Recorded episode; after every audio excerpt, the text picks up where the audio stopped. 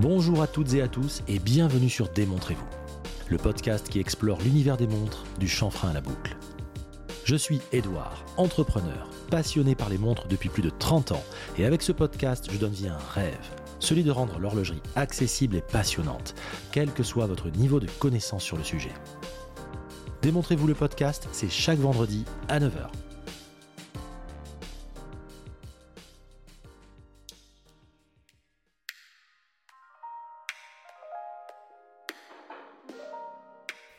Je suis très heureux de vous accueillir pour ce nouvel épisode. Merci. Merci à tous pour la déferlante de messages au sujet de l'épisode avec Christian Louis Cole, repreneur d'Ikepod. Comme moi, vous avez aimé le partage d'expériences, mais aussi savoir comment ça se passe en coulisses, comment sont gérés les moments de doute, les décisions lourdes de conséquences. Bref, comment c'est vécu de l'intérieur. D'autant que se livrer au jeu de la transparence n'est pas un exercice facile, mais c'est tout ce que j'aime vous donner. Du sens, du retour d'expérience et de la passion. Merci à tous ceux qui ont pris la peine de m'envoyer notes et messages, que ce soit par mail, par MP, sur Insta ou encore l'une des différentes plateformes de diffusion. Comme dit récemment, je diffuse désormais teasers et épisodes sur ma chaîne YouTube Démontrez-vous dans la section podcast. Ce n'est clairement pas là que mon audience se concentre, mais je sais que certains d'entre vous tenaient à cela. C'est donc maintenant chose faite. Pensez à vous abonner à la chaîne quand vous aurez 5 minutes. Ah, en fait, je voulais vous parler de quelque chose. Si je vous disais que la Speedmaster d'Omega, vous savez la version la plus fidèle à l'original avec son verre Ezalite, mais attention, la dernière mouture avec le nouveau bracelet, la certification Master Chronometer, celle qui est affichée 7500 euros prix catalogue. Eh bien, si je vous disais qu'elle pouvait bien être à vous pour 45 euros, ouais, 45 euros, vous vous dites ça y est, Edouard découvert Wish, on l'a perdu. Eh bien non, je parle là de mon partenaire le garde-temps. Vous connaissez?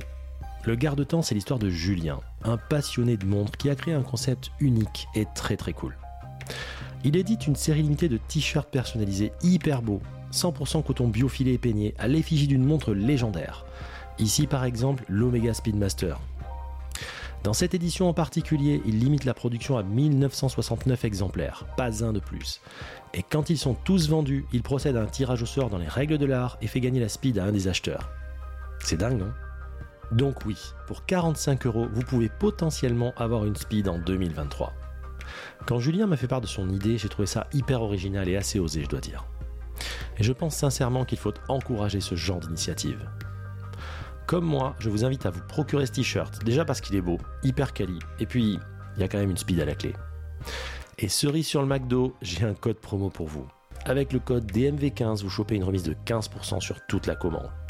DMV15, tout simplement. Si vous voulez commander ce t-shirt ou juste voir à quoi il ressemble, allez sur le compte Insta legarde-temps underscore France ou sur le site web legarde-tempsfrance.com. Merci d'avance à votre soutien à cette belle initiative. Et félicitations à ceux qui ont déjà commandé leur t-shirt. Apparemment, Julien ne sait plus où donner de la tête. J'ai vraiment hâte que le gagnant soit sélectionné. Et maintenant, place à l'épisode 46. Un épisode que je souhaitais faire depuis un certain temps déjà. Et à en croire vos réactions sur Insta, je n'étais pas le seul. Je vous propose donc au menu du jour un bel échange avec Alexandre Léger, expert montre et joaillerie, également connu et reconnu pour son franc-parler. Selon moi, une des plus grandes qualités par les temps qui courent. Dans une discussion passionnée de plus de deux heures, nous en apprenons plus sur Alexandre, son métier d'expert, l'environnement en chair, et nous abordons aussi sa vision du marché actuel. Tout cela parsemé de rêves en tout genre. Et comme nous sommes deux grands bavards et que j'avais encore mille sujets à voir avec lui, il y a fort à parier qu'il y aura un match retour d'ici quelques temps. C'est bon? Vous êtes prêts? Vous avez monté votre tablette attachez votre ceinture, PNC aux portes et vérification de la porte opposée, alors on est parti pour un décollage immédiat. Je vous souhaite une très bonne écoute.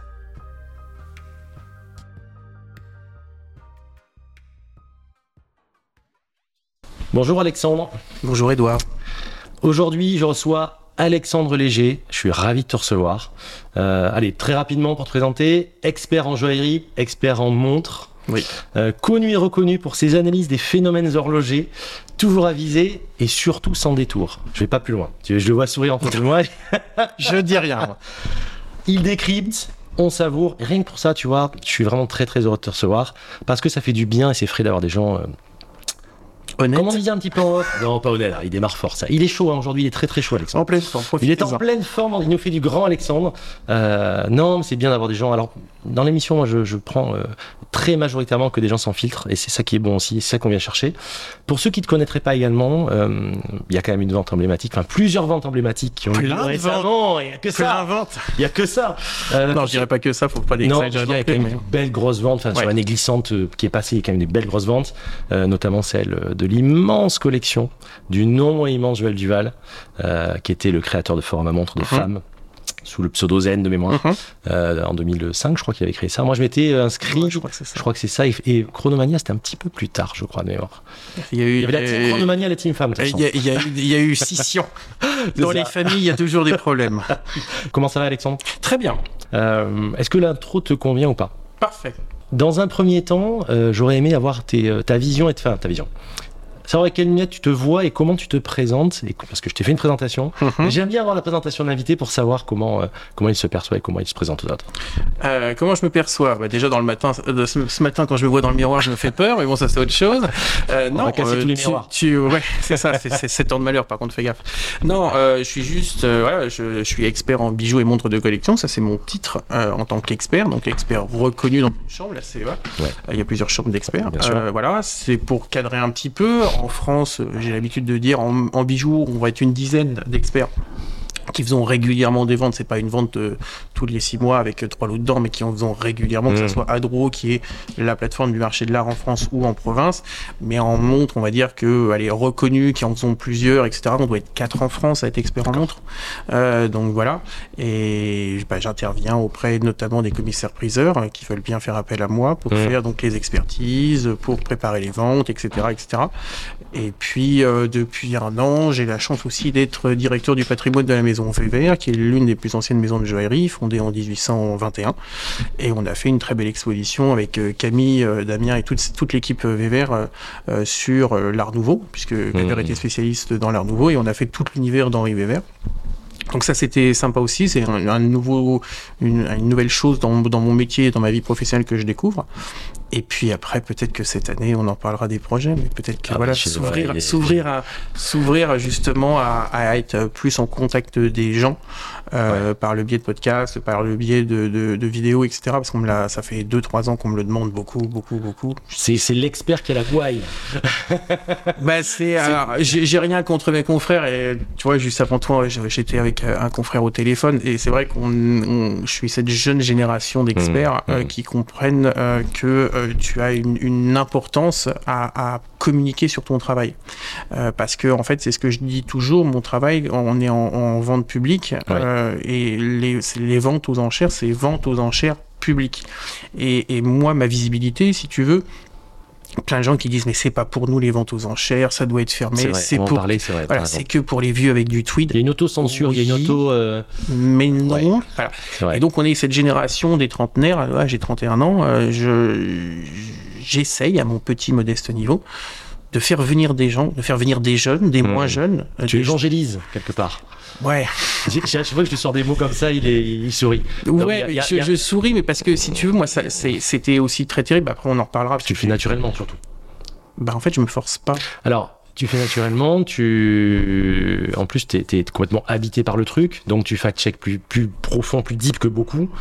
Euh, tu es plutôt euh, expert joaillerie qui, qui est allé un peu plus vers les montres, ou l'inverse? Alors, euh, alors je c'est très difficile. En fait, moi, je me considère vraiment 50-50. D'accord. C'est-à-dire que euh, là, par exemple, je reviens la semaine dernière, fin de la semaine dernière, d'une, d'une, de deux journées d'expertise à Nice. Euh, je salue maître Avec des belles stories. Voilà, as donc tu vois, j'explique à chaque fois ce que je fais, etc. Ouais, mais ouais, tu ouais. peux avoir dans la même journée, voire même dans le même client, une très belle montre et un très beau bijou. Une très belle pièce, bijou. Je prends autant de plaisir à, voir, à faire une expertise d'une montre qu'une expertise de bijoux. Je prends autant de plaisir d'estimer un truc Mhm. 100 euros que 100 000. Ça aussi, j'ai trouvé que Voilà. quand à à la vente Joël Duval, tu as parlé de pièces parfois qui valaient euh, 200 euros, enfin qui étaient euh, prix de départ à 200-300 euros, avec, euh, avec une intensité qui était équivalente à euh, euh, telle ou telle pièce qui était à plusieurs Bah, dizaines. ou en fait, le, le truc, c'est que la passion, moi, je veux pas que, la passion pour la joaillerie ou l'horlogerie, Mm. elle soit limitée à une question financière. une forme d'élitisme. Voilà, je, je, je veux pas ça. Mm. Euh, à chaque fois, tout le monde me dit, alors ça arrivera peut-être un jour, je, je, je commence à m'ouvrir un peu, mais je, les très grandes maisons internationales de vente aux enchères, Christie, Sotheby's, Mm, euh, mm. Arcurial et autres, elles font déjà peur. Et en fait, euh, les gens on- arrivent dans ces très beaux hôtels particuliers, souvent dans, très, dans de, de très beaux Des immeubles, etc. incroyables. Voilà, mais ils se sentent pas chez eux. Je comprends. Alors que des fois, ces maisons-là, de plus en plus, et c'est pas méchant de dire ça, et au contraire, je trouve que c'est plus un signe d'intelligence, de savoir ouvert. Avant, il y a certaines maisons qui disaient non, mais en dessous de 5000, on prend pas. Et donc ça, si tu veux, ça faisait déjà un, un gap en disant, bah, euh, en Une gros, sélection, par contre, par euh, contre, on est un ouais. peu dur, mais les pauvres, on n'en veut pas. Ouais. Que la ségrégation perd l'argent. Voilà. Donc, et en fait, maintenant, elle s'ouvre un peu, les ventes online, euh, des Mhm. petites choses, etc. Parce que finalement, dans un dossier où t'as pas que des trucs Ouais. exceptionnels, tu Ouais. peux avoir des trucs à 200 ou 300 euros, voire même moins. Et donc, ça fait venir du monde. Et ça, tu vois, moi, j'ai considéré toujours à l'inverse qu'il fallait s'adresser à tout le monde. Moi, je pars du principe qu'il faudrait s'adresser à tout le monde. Et je pars du principe, parce que moi, je l'ai vécu perso, on en parlera tout à l'heure, Mm, mm, mm. je l'ai vécu perso que bah, quand tu as 18, 20 ans, quand tu rentres dans cet univers-là, même quand tu vas en boutique, hein, tu es considéré comme. euh, Comme, une merde, tu peux le dire. voilà. Enfin, souvent, t'es pris, t'es t'es- t'es pas un peu pris t'es euh, considéré ou pas bah, considéré. euh, il fait faites l'expérience. Voilà, faites l'expérience. Vous avez 20 ans, vous allez dans, vous allez, vous habillé normal, vous allez dans une maison de joaillerie ou, de, ou une horlogerie, on vous regarde de la tête aux pieds en disant mais qu'est-ce qu'il fait là le C'est un, gamin c'est un peu changé quand même. La post-Covid a un petit peu rebattu les Un cartes. poil, mais un petit peu. Tu, tu, dans certaines maisons, crois-moi que tu restes. Ah, mais euh, c'est sûr, tu as raison. Et mais c'est pas pour autant que moi voilà, je t'expliquerai un peu ma vie de la collection. Ça Mmh, sera mmh. euh, le teasing. La première et dernière fois que je parle de ma collection. L'excuse, enfant. Euh, mais en règle générale, quand tu, quand tu commences une collection, euh, tu, tu commences pas avec 10 000 de budget. Donc tu commences à 200, puis après tu as fait du boulot d'été, puis tu as eu Ouais. ton premier boulot, puis tu as eu ta première prime, donc tu, tu mets 2000 euros, etc. Tu scales, Mais- hein, tu vas au fur et à mesure. ouais. Mais si tu commences pas à 200 balles, La marché trop haute après. c'est compliqué. Mm. C'est comme, je le souhaite, hein, euh, bon après ceux qui me connaissent vont rigoler, mais c'est comme quand tu, quand tu commences à avoir une bagnole, tu commences pas à, à apprendre à conduire sur une Porsche. Alors je souhaite Mais tu peux avoir des petits trucs sympas aussi. Mais, qui sont, mais voilà, euh, tu peux t'amuser euh, avec beaucoup moins de budget que ça. Bah, l'horlogerie, la joaillerie, c'est pareil. Mmh, Voilà. Et mmh. c'est ça que modestement, à travers Insta et après sur, sur peut-être sur YouTube et sur un podcast, que je vais expliquer, n'ayez pas peur. Venez nous voir parce qu'il y a des choses à découvrir et même à 100 balles, vous pouvez vous faire un kiff comme si c'était à 100 000. Voilà, c'est tout. Complètement, et c'est complètement en phase et aligné avec ce que je dis depuis le départ. Si tu suis un peu le podcast, je, je parle très souvent, je dis pousser les portes des AD, pousser les portes. Oui, bien. N'ayez pas peur. Si les gens sont pas capables de vous considérer là-dessus, allez donner votre argent ailleurs, c'est pas un problème. Mhm. Il y en a qui le seront et qui seront, Oui, qui oui, sont non, mais ça, il n'y a pas de souci. Et, euh, et surtout, moi j'ai eu un collectionneur, par exemple, il y a Yanis, euh, que je salue, il y a, il y a un mois, il y a deux mois, euh, 22 ans, il a commencé le job d'été, il a commencé, il a eu la, la Oui. de son grand-père, et puis après Pareil, il a acheté une ouais. Enfin, t'as vu ça Mhm. Et j'ai beaucoup, beaucoup, beaucoup de messages, et je les remercie, de la communauté de, allez, même 16, 25 ans, Ouais. qui, qui, qui démarrent fort, et surtout qui ont envie d'apprendre. Ils, ils se contentent pas, si tu veux, de dire je commence par le main, je commence par les, le bas, les trois, les trois comme dirait Xavier Mhm. c'est vraiment la, la Sainte Trinité. J'ai envie d'apprendre plus, et c'est là où la période est riche en ce moment. Voilà. Bah, en fait, les 16-25 ans, si tu veux, moi, ça a été mon créneau. Et quand tu parlais de la vente du Val, c'est exactement Ouais. pour ça que j'ai fait la troisième vente que j'ai appelée la vie d'un collectionneur. C'est-à-dire que je pense que énormément de mes confrères ou d'autres maisons de vente, et je remercie Nathalie Verbeau, la commissaire présidente, et la famille euh, Duval de m'avoir laissé euh, cette, euh, cette chance. En- Économiquement, c'est pas forcément viable de faire un catalogue où tu mets dans- en pleine page une montre à 50 euros. Voilà. Même si elle fait 100 au final. Mais, euh, mais, Mais ça a été aussi de se dire, et c'était l'idée aussi de, de Monsieur Joël Duval, de dire, bah, via Forum Marmont, etc., de, de montrer tout ce qui est l'horlogerie, et que ça soit aussi accessible, et que ça donne envie. Et que le 16-25 ans, comme tu disais, puisque c'est à peu près mon, ma vie, entre guillemets, c'est-à-dire que moi j'ai fait des jobs d'été, je me suis payé mes montres à la rentrée, pareil. euh, c'est exactement ça. Après, juste une chose que je vois depuis quelques années, il y a une décomplexe. Les gens sont décomplexés. je suis fatigué, les 9h15. Euh, les gens sont, dé- les jeunes sont décomplexés parce que euh, ça pouvait être mal vu encore il y a quelques années professionnellement quand euh, tu as 22, 23, 24 ans, tu arrives avec une Rolex ou, ou, une autre montre. Ou Rolex, non, mais j'aime pas ça. Mais parce qu'on parle du symbole voilà. pour beaucoup de gens. Et en fait, quand tu rentres dans une boîte ou même quand tu prends un entretien d'embauche, tu dis oh là là, le gamin, ça va être le fils à papa, il s'est payé, enfin il a une Rolex au poignet, etc. Et donc en fait, c'était des fois un blocage. Alors après, à un autre moment, ça a été aussi un espèce de, de c'est ce que je dis toujours, c'est des objets de reconnaissance sociale plus que d'horlogerie. C'est des sociaux parfois. Pour certains, il est, il est comme nous. Bon, il est comme nous, il est du même moule, bon, ça me fait pas peur. Mais c'est vrai que quand tu as, euh, allez, 16, euh, 25 ans, quand tu as une belle montre, ou tout du moins ce que les gens pensent être une belle montre ou une montre chère, voilà, parce qu'il forcément ils ne connaissent pas forcément. Hein. Il y a une confusion entre les deux, en effet. tu, tu, peux porter des montres en plaqué or à 50 balles alors que tu penses que c'est de l'or massif et que ça vaut 5000. D'accord euh, C'est vrai que les 15-25 ans se sont décomplexés en disant je peux, je peux me faire un plaisir. C'est vrai. Au lieu de me payer, je dis une connerie, un scooter, un voyage à l'autre bout du monde, etc., ou un ordinateur, parce que bon, bref, bah, je vais mettre 1500 balles dans une montre. Et ça, ça un peu changé. Moi, ce que je vois depuis 7 ans, ça a un peu changé. J'ai de plus en plus de jeunes via Insta. Oh, merci Alexandre, j'ai acheté dans cette vente-là, etc. Ça, c'est ça qui fait super, plaisir. c'est ça qui fait plaisir. Ou de faire découvrir des nouvelles marques, ce que j'ai fait aussi avec des marques qui ne sont pas forcément des marques chères. Récemment, j'ai reçu OW, qui fait des, des, trucs mmh. extraordinaires. Ça commence à, autour de 1000 euros, si mmh. tu veux. Donc, on est vraiment sur des choses abordables, très bien faites. Et vraiment, euh, on peut, bah, tu sais, tu prêches un convaincu. Et moi, j'étais un peu un ovni, un geek quand j'ai commencé à acheter ma première entre guillemets, belle montre à 14 ans. Je suis allé chez Breitling m'acheter une montre à Breitling à 5500 francs. Hmm. Remets-toi en 93, hein, quand même, ça fait un peu d'argent. Où j'avais travaillé les jobs d'été, les machins. Et comme j'explique parfois, je disais aux gens que c'était une fausse parce que je ne voulais pas qu'on m'emmerde si tu veux hmm. avec ça en disant ouais fils à papa alors qu'en fait je me l'étais payé tu vois un petit peu le, le oui, très bien quand est-ce que tu as commencé à t'intéresser à tout ça toi? Alors à chaque fois, je le dis un petit peu. Alors intéressé et après professionnellement, je t'explique comment le, gap est passé. Je pense que vers euh, j'ai toujours déjà aimé les belles choses. Hmm. Voilà, ça c'est voilà. Pas forcément venir d'une famille extrêmement riche, etc. Mais il y avait des belles choses, des choses anciennes hmm. chez, chez, chez, moi, chez mes grands-parents. Euh, je me rappelle plus en, en bijoux entre guillemets. Euh, je me vois encore euh, mon père acheter euh, dans les années, alors au début des années 2000, donc je dois avoir une dizaine ou 12, 13 ans. Tu avais des fascicules que tu allais acheter tous les, toutes les semaines chez le marchand de journaux. Tu avais des petites, des petits, dans des petites boîtes en plastique. Tu avais des petites pierres, etc. avec un fascicule. donc ah ça, ça a commencé un peu là-dessus déjà. Sur Del Prado là. Voilà, un peu, tu vois, ça commençait déjà à me, à me trotter dans l'esprit. Ouais, puis après, je découvre que dans un grenier familial, il y a euh, les montres de l'arrière-grand-père, euh, un chronographe en or euh, qu'il utilisait parce qu'il était pilote d'essai dans l'aviation, dans l'armée française. Donc voilà, ça commence à trotter dans la tête, etc. Et puis très bizarrement, de dire à ses parents, qui n'est pas du tout ce métier-là, pas du tout l'univers des ventes aux enchères, pas du tout dans le marché de l'art, mmh. etc., de dire à 18 ans, bah, je serai, un jour je serai expert en, en montres et bijoux. Ok, bah débrouille-toi. Ok, c'est bien. Débrouille-toi. Euh, donc voilà. Et en gros, bah, je pense que c'est depuis tout petit, euh, ouais, depuis que j'ai, euh, je sais pas, 12, 13 ans, un truc comme ça, que, hmm. en fait, c'est pour ça que je n'arrive jamais à choisir. ça fera rire certaines personnes. J'arrive jamais à choisir. je fais que ma vie en me donnant les moyens, en bossant, que j'aime pas le où. Moi, j'aime mmh. bien le et. Mmh. Mmh. Donc, euh, c'est pas ou ça ou ça, c'est et ça. C'est pour ça que j'aime bien et la joaillerie et l'horlogerie. Après, j'ai d'autres passions qui, qui, se recoupent, etc. C'est avec la période d'ailleurs, avec l'époque. On est dans l'époque du et quand même. Voilà, oui, euh, en même temps. Et euh, voilà, c'est c'est vraiment, vraiment ça. Et en fait, choisir, se renoncer. Donc en fait, j'ai pas, je sais pas choisir. D'accord. Vraiment, quand on me demande à chaque fois, vous êtes plus spécialisé en quoi?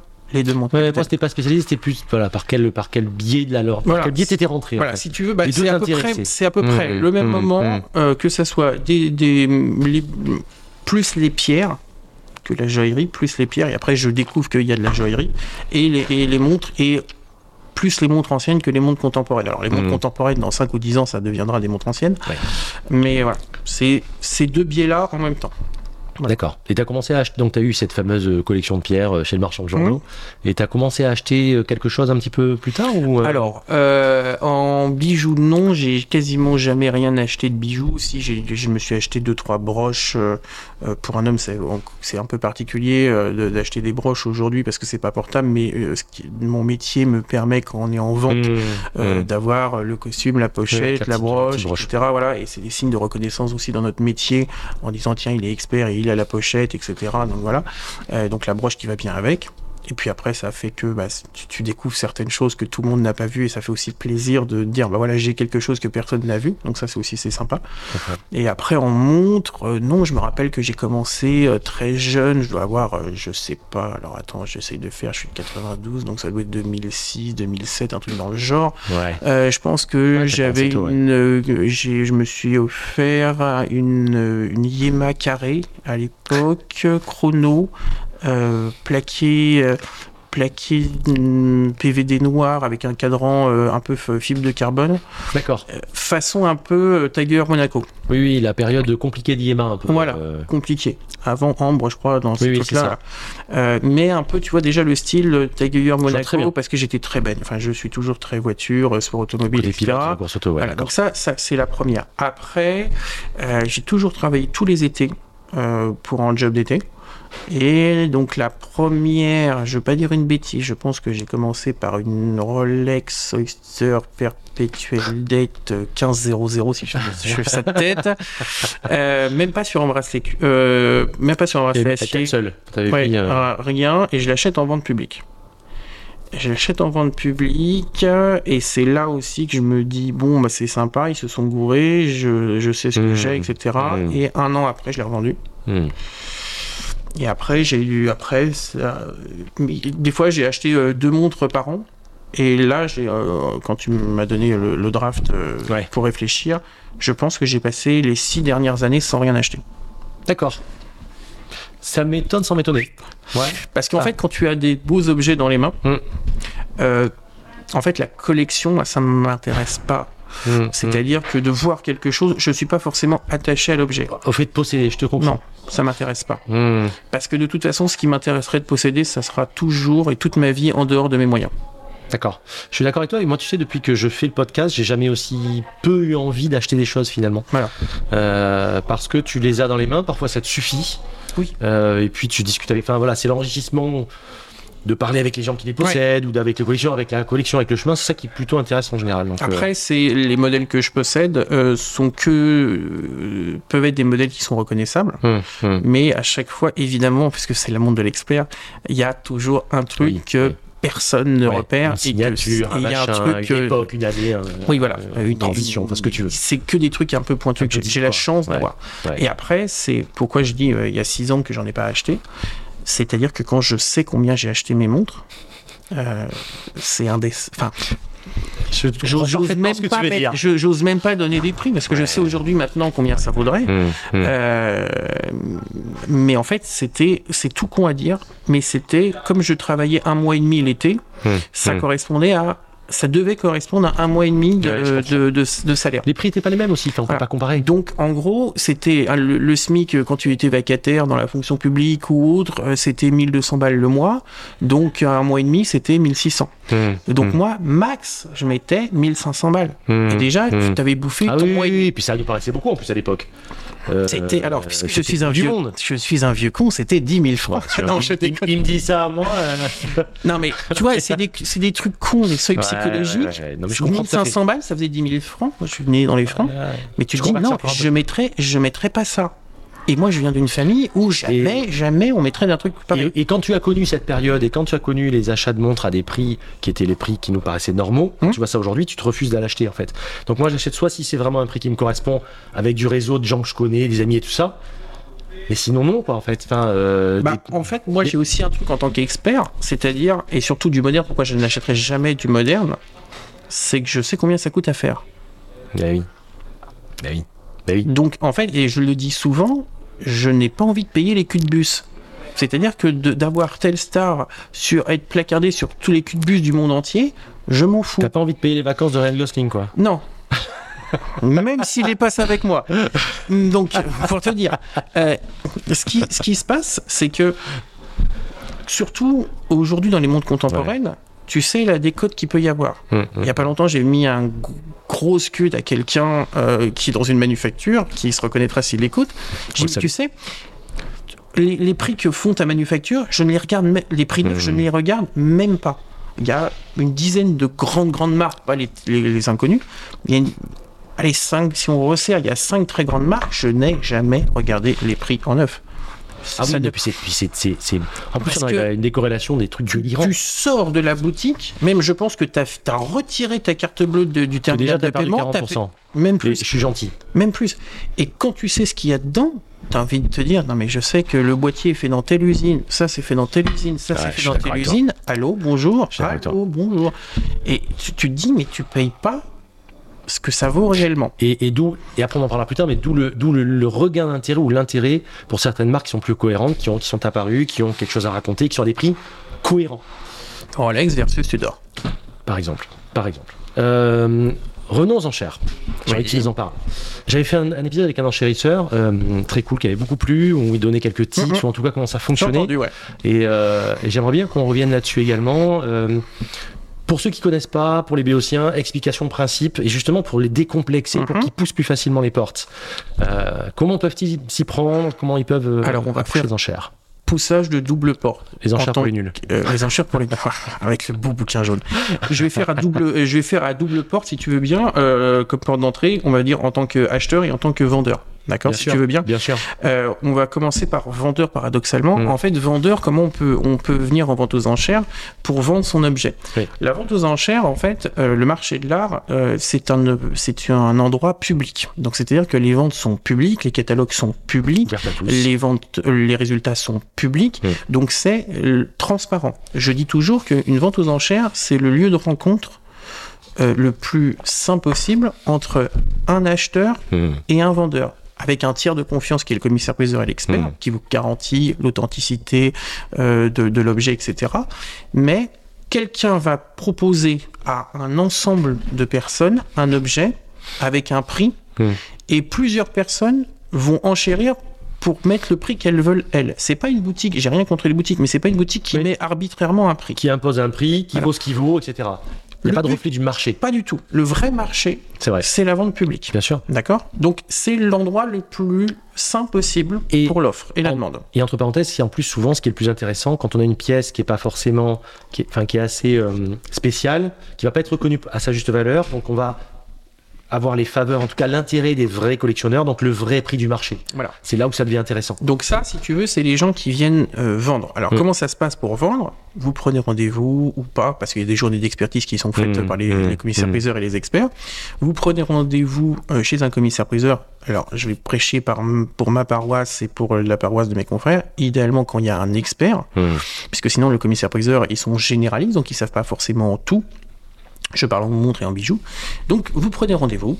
euh, L'expert est là, on vous dit, bah attendez, ça vaut tant, euh, parce que c'est euh, tel montre, tel modèle, telle année, il y a ça dessus, est-ce que vous avez la boîte? Non, est-ce que vous avez les papiers? Non, est-ce que vous l'avez révisé? Oui, d'accord, vous avez les papiers de révision? Ah bah non, je vous crois, je vous crois pas, je sais pas. Hmm. Et à ce moment-là, on regarde les derniers résultats, la cote, voilà, et pas la cote Chrono 24, la cote de les derniers modèles relativement similaires qui sont passés. Après, on affine en fonction, bah tiens, celle-là, elle était plus jolie, elle avait moins de, tiens, elle avait la boîte, etc. Oui. On donne une estimation. C'est là où l'expertise prend tout son Voilà, sens. on donne une estimation Mm. en disant, nous, en tant qu'experts, on pense que ça vaut entre temps et temps. Pour un vendeur, il y a une sécurité, moi ce que j'appelle un parachute, c'est-à-dire que oui, on estime quelque chose entre 1000 et 2000 euros par exemple, on a un prix de réserve, c'est-à-dire Mhm. que en dessous duquel on ne vend pas. Donc si on fait 1000, 2000 euros, le prix de réserve est de 1000 euros. Bien sûr. La loi française indique que le prix de réserve ne peut pas être supérieur à l'estimation basse. Donc vous ne pouvez pas mettre, quand D'accord. faites une estimation entre 1000 et 2000, on ne peut pas mettre une estimation à 2000 ou 3000. Hmm.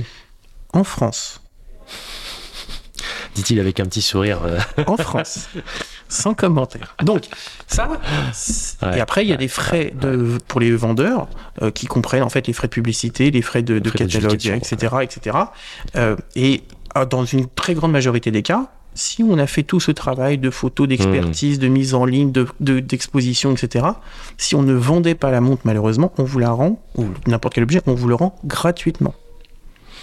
La pire des choses qui puisse vous arriver en tant que vendeur, c'est de vendre plus cher que ce qu'on a estimé. Le seul risque, c'est de vendre. Voilà. Exactement comme quand on veut acheter une pièce, tu vas en parler, ou quand on fait un dépôt, comme moi Voilà. j'ai fait, on te rend ton dépôt à la fin, il n'y a pas de C'est frais. la pire, la pire des choses qui Mmh, puissent mmh, vous mmh. arriver, c'est de vendre et vendre plus cher que ce qu'on avait prévu. Voilà. Ce qui reste, C'est un bon jeu, ça va, C'est un c'est un bon bon deal, jeu. ça vous va, c'est bon. Bon. Allez. Première porte, on la referme, on, on sort dans le couloir, on reprend la deuxième porte, les acheteurs.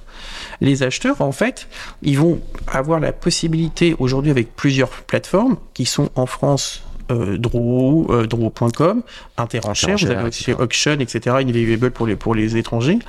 En fait, vous allez avoir la possibilité de voir toutes les ventes qui se font en France et à l'international. Alors, le certaines, calendrier des ventes. voilà, certaines très grandes maisons utilisent leur propre système, que ce soit chez Christie's, chez Philips, euh, chez Sotheby's, chez etc. Anti- Antiquorum, etc.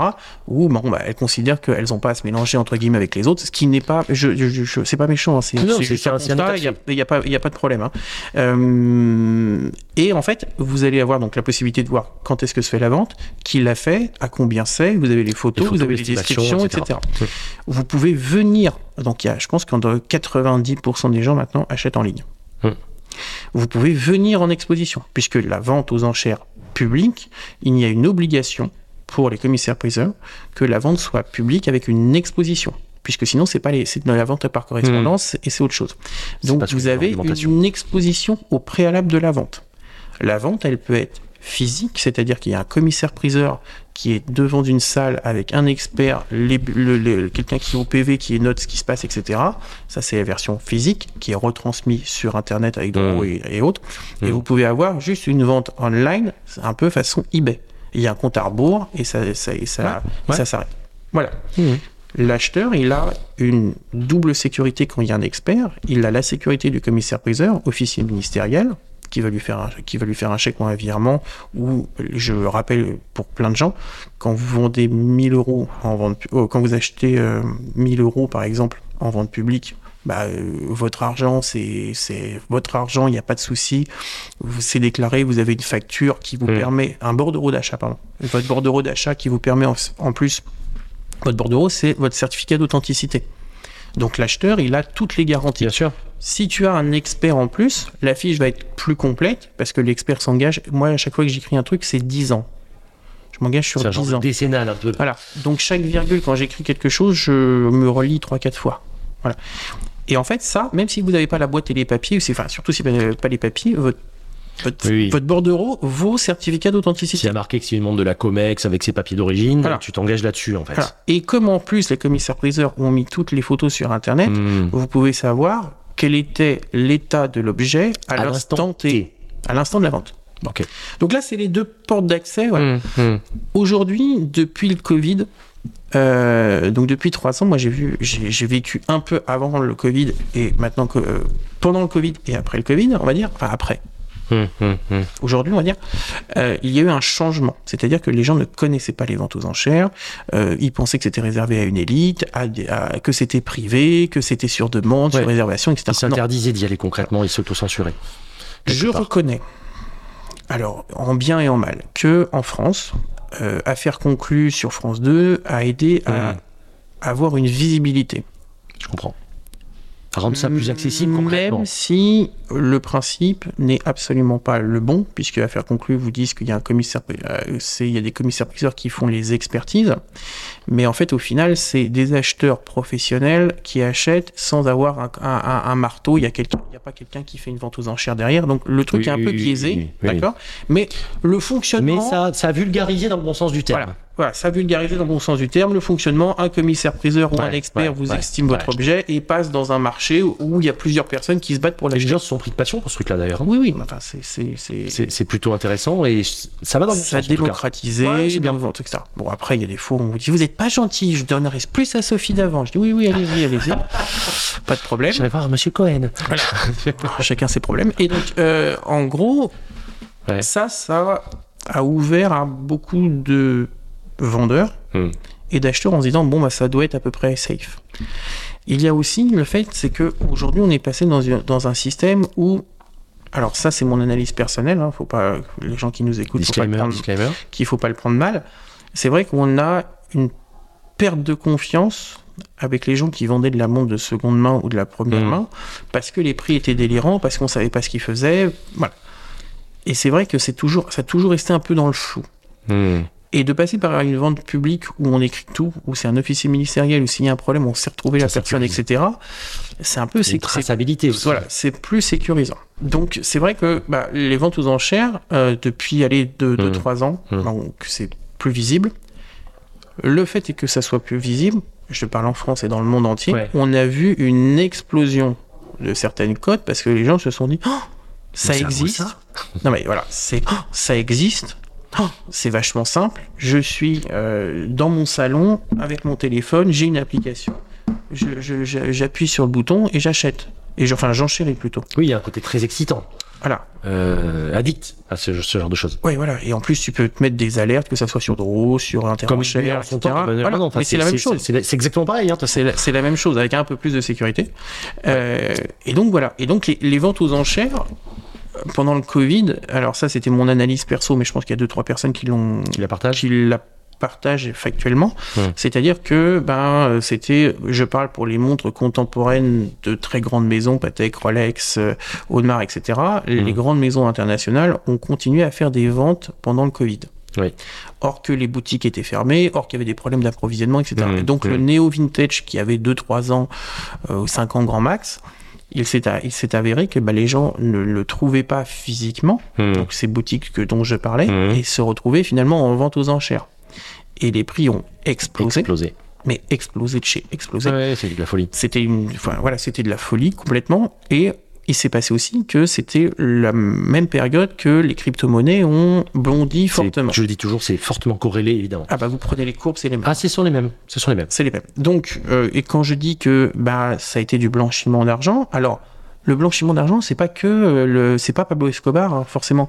Ça peut être juste le bon père de famille qui a acheté du Bitcoin, je dis des bêtises, mais qui a acheté du Bitcoin à 1000 qui vaut 40 000 et qui, et qui se dit Ah, le jour où je vais rentrer 40 000 balles sur mon compte, je vais avoir TrackFin, je vais avoir tout sur le cul. Or que bah il y a certaines maisons de vente, bon elles ont eu des problèmes, je rentrerai pas dans les détails, ont accepté pendant le Covid que le Bitcoin soit une monnaie Mhm. d'échange. Hmm, hmm. Bah, en fait, le bon père de famille, comme on dit en droit français, il s'est acheté, que ça soit le français ou n'importe lequel, Oui, bien sûr. s'est aché des montres. Et Puis c'est il s'est dit, c'est faut bien que que tu rappelles que c'est pas forcément, c'est pas forcément l'escroc. Mais, et puis la montre aussi a cette, à ce, à cet entre guillemets avantage pour certains, bah, de, d'être beaucoup plus liquide. Il y a pas, c'est pas une maillole ou une carte grise. Enfin, c'est pas la même chose, quoi. Après, bah, euh, transférer un million d'euros de banque à banque avec euh, ou une mallette ou alors avec un avec un Ou avec- fichier bancaire, ça se voit. ou une un mille- a Un million à l'aéroport, ça ne se voit Exactement. pas. Un million en diamant, ça se voit pas. Vous mettez ça dans votre chaussette, vous traversez le bout du monde, vous refaites votre vie. Voilà. Voilà. Tout à fait. Donc, euh, Donc ça, ça a toujours été, ça, ça a toujours été comme ça. C'est pas une question euh, Covid, machin, mais etc. là, c'est tellement parti dans des délires de prix. Sauf que avant ça se voyait pas. Mm. Maintenant ça se voit. Mm. Vente aux enchères publiques. Mm. On savait combien- qui l'a proposé, quand, quoi, à combien, et on a vu quand, à quoi- ce que ça fait comme prix. Et là, les gens se sont dit, wow, Et c'est arrivé en plus au moment où les marques l'ont utilisé pour promouvoir ou faire monter les prix artificiellement. Enfin, je, tu, tu connais le sens de l'histoire Oui. évidemment. Euh, en achetant, en enchérissant artificiellement pour donner une hype sur des modèles, pour monter la cote perçue de certains modèles, etc. Enfin, euh, c'est, ce, n'est, que ça. Patek, Omega et compagnie. Enfin, on a connu tout Voilà. ce genre de choses. Quoi. Donc euh, il y a eu cet, e- cet effet-là. Tout est allé que- dans le même sens au même moment en fait. Bah, en fait, il fallait justifier en fait que euh, les prix en neuf deviennent de plus en plus délirants parce que 90% des grandes manufactures horlogères appartenant à des grands groupes, avec des actionnaires qui pressent le citron derrière en disant qu'ils en veulent toujours plus, il faut justifier. Alors, je comprends, c'est des discours que j'entends. Il faut des croissances à deux chiffres. Tout Voilà, Il- c'est des discours que j'entends, mais en, en disant, euh, oui, vous comprenez, on ne peut pas augmenter l'outil de production. C'est vrai. Et c'est pas vrai. Alors, oui, voilà. faut nuancer, faut nuancer, savoir Faut qui parle, voilà, faut Ouais. savoir qui parle, etc. Bon. Ouais. La seule moyen, quand vous pouvez pas produire plus, comme dirait un, ancien président français, euh, euh, produire plus pour gagner plus. Vous pouvez pas. Et pourquoi? Je vais vous le dire. Voilà. Euh, mais donc, si tu peux pas produire plus, il faut que tu vendes plus cher. Mm.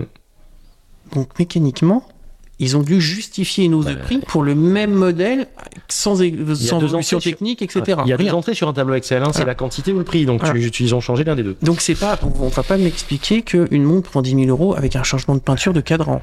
Donc il fallait le justifier. Et comme, comment elles ont le justifié en disant Mais attendez, monsieur, vous Regardez. chez nous, regardez le dernier résultat en vente publique à New. York. Exactement. Et donc, c'est des grands En, discours où qualité, les gens. en, en prix perçu, ça justifiait. Et alors, il y a des gens qui pensent que c'est les marques. Oui, on sait que des fois, c'est les marques qui ont acheté, qui ont bourré en vente. Bourré. Euh, point, de, point technique, bourré Mmh. en vente publique, Mmh. c'est on achète beaucoup plus cher pour vraiment que. Euh, Gonfler artificiellement. gonfler euh, artificiellement. Les marques, c'est parfois c'est les marques qui ont bourré artificiellement en vente publique, mais il y a aussi des collectionneurs Et puis une conjonction de, de, de, et des de- marchands. de choses à ce moment-là, justement, dont on parlait. Il fallait, il fallait, il fallait injecter de l'argent là-dedans. Voilà. Donc certains l'ont fait. en Et en fait, ce qui, se- ce qui s'est déjà passé, ce qui va encore plus se passer, c'est-à-dire que vous êtes un professionnel euh, marchand.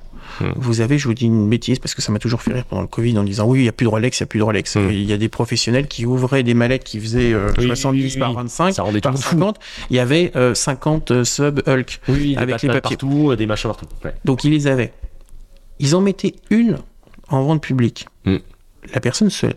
La personne, des amis, machin, bourré max. Bien sûr. Ça vaut 20. Adjugé 50. Votre stock, il passe de 20 unitairement à 50. Exa- exactement. Daytona et compagnie qui sont montés jusqu'à 55. Bon, aujourd'hui, ça vaut 30. Bah, euh, euh, non, 20, euh, 26. Entre, entre, entre 22 et 28. Allez. Voilà, tu vois, 26. Pas mal. Coupe.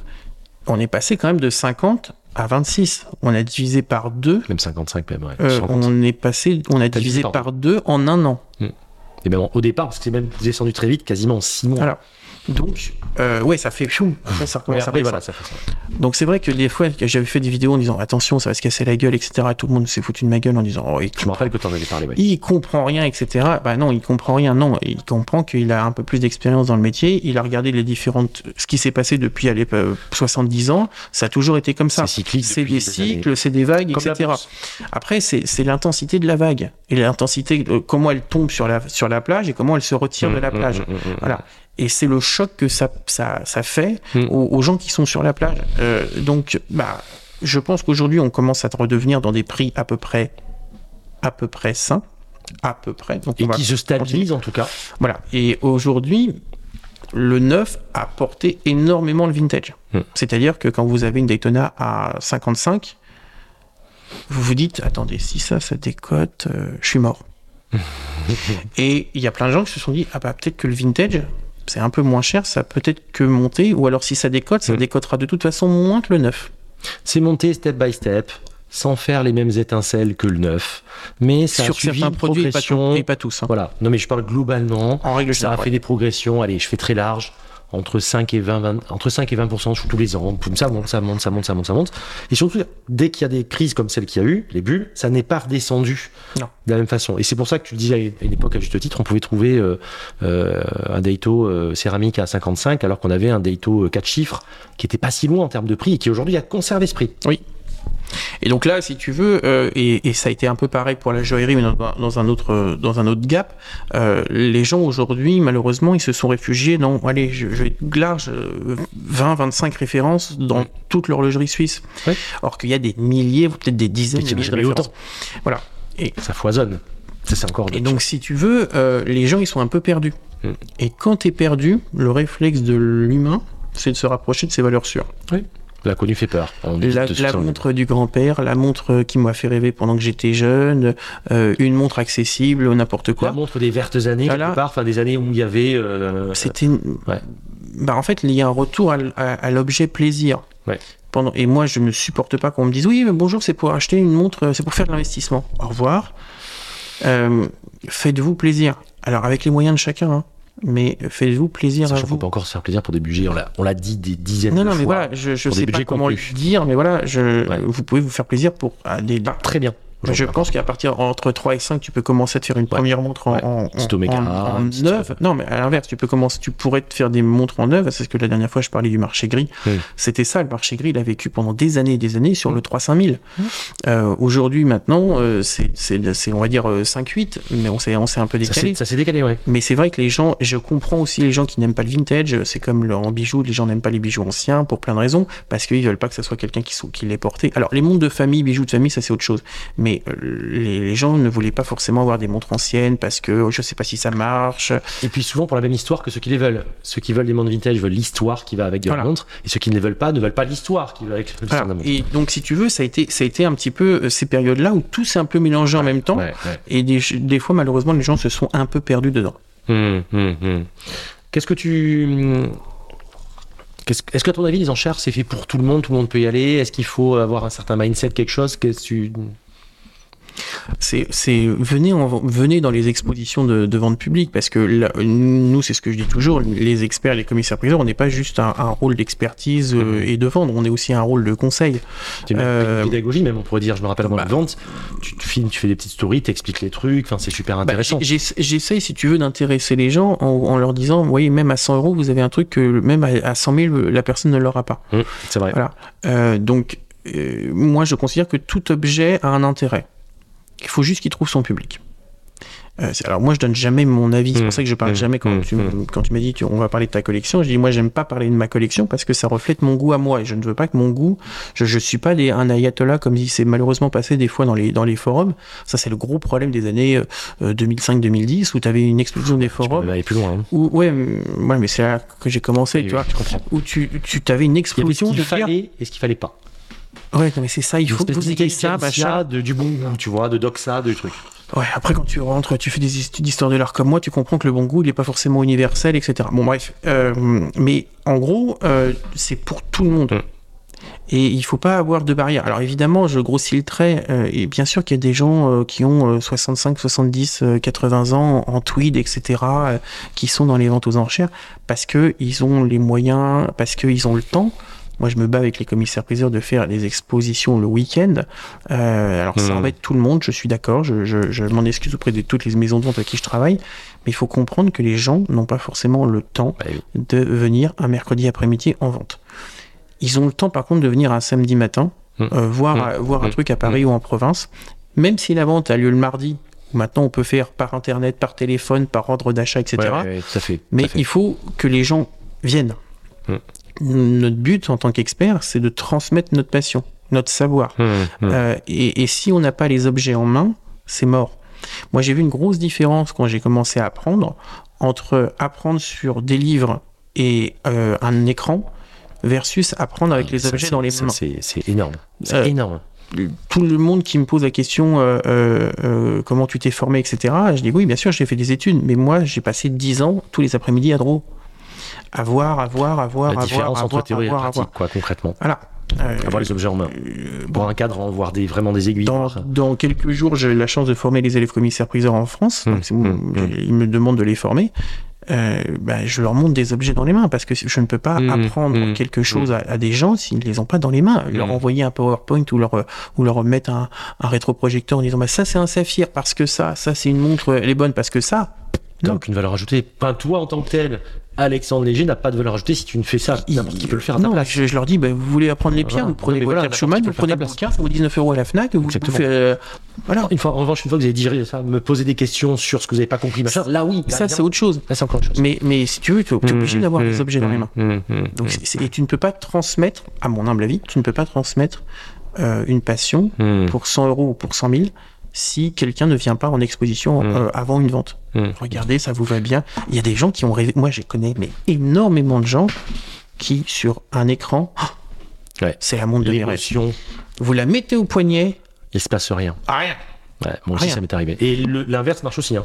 Oui, des montres aussi. qui, évidemment, qui sur photo. Alors en plus, je supporte pas les. Alors, je parle pas des, des, des, des- des catalogues d'exposition et de vente, mais les. Ben, euh, si, si Tudor euh, veut quelqu'un qui gère euh, bien les photos, on peut leur conseiller parce que je trouvais que la dernière Tudor qu'ils ont faite euh, Red Bull, je la trouvais très très bien.